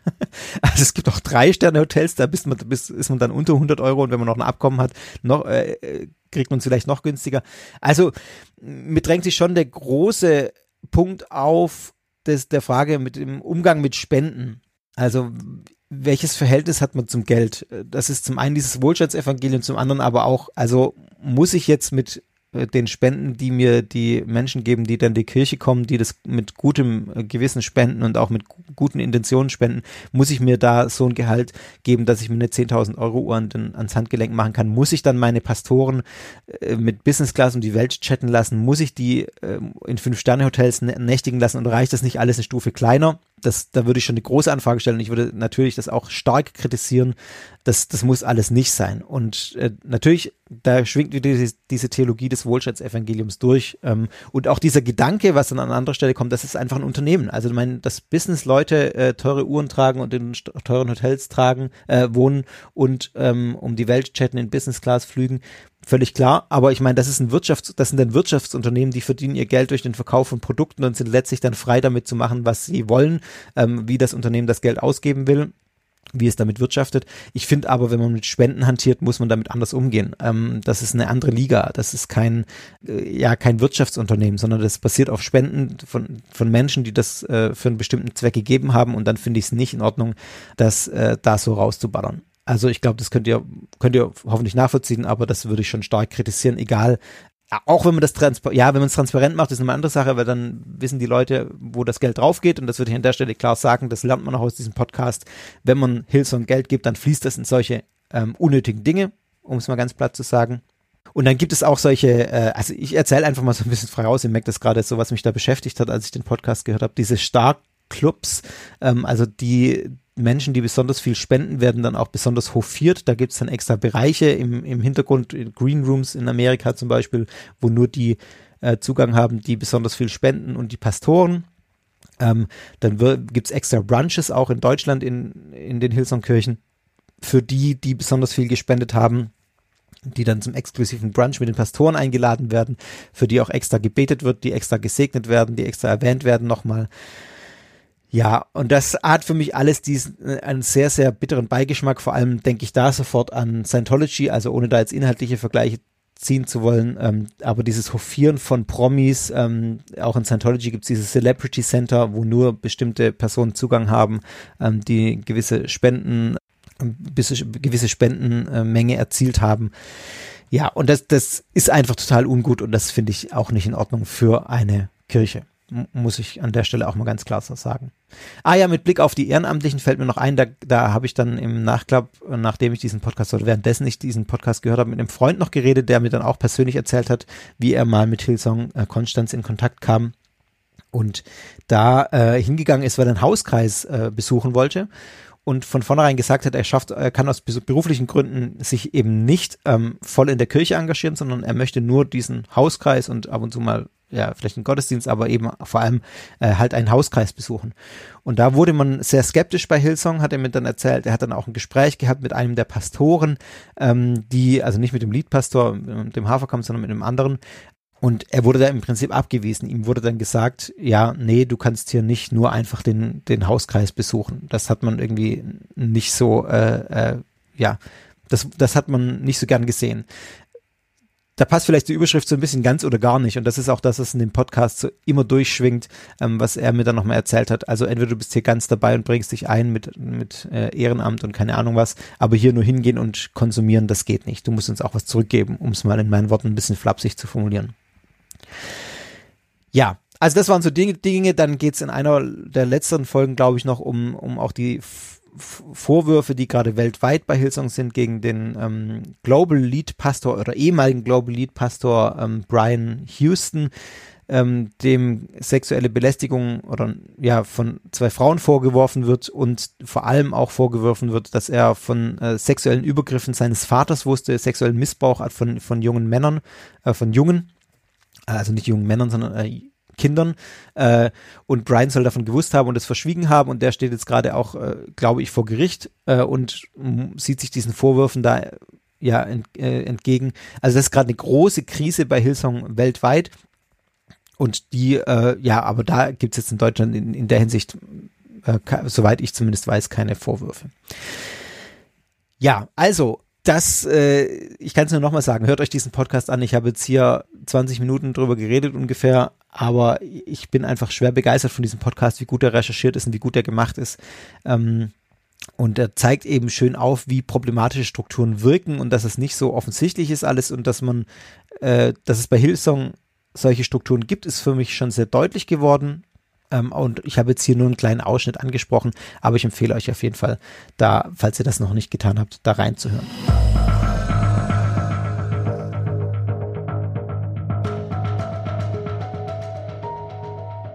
Ja, und dann sind wir beim Schlussblock nach dieser doch sehr langen Was sonst noch war Folge. Ähm, ich hatte versprochen, dass ich ein paar Sätze dazu sage, warum es so lange jetzt hier ruhig war. Großes Sorry an euch da draußen. Ähm, ich habe einige besorgte Mails bekommen. Äh, es tut mir echt sehr leid.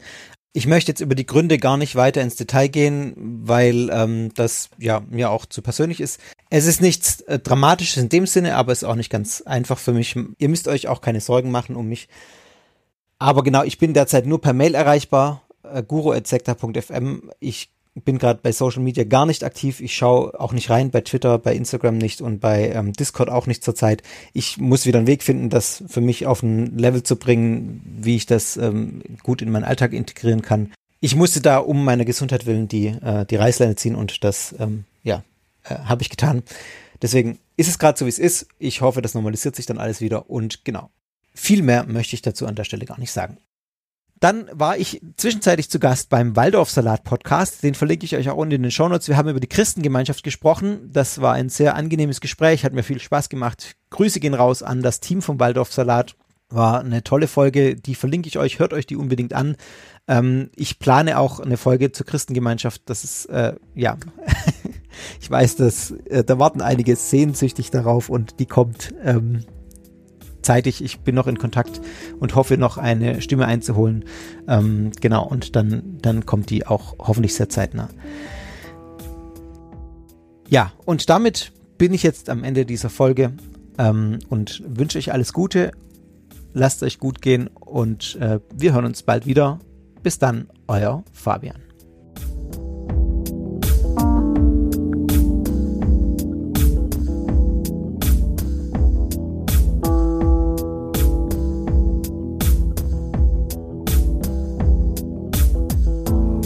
Sekta ist Teil des Ruach Jetzt Netzwerks.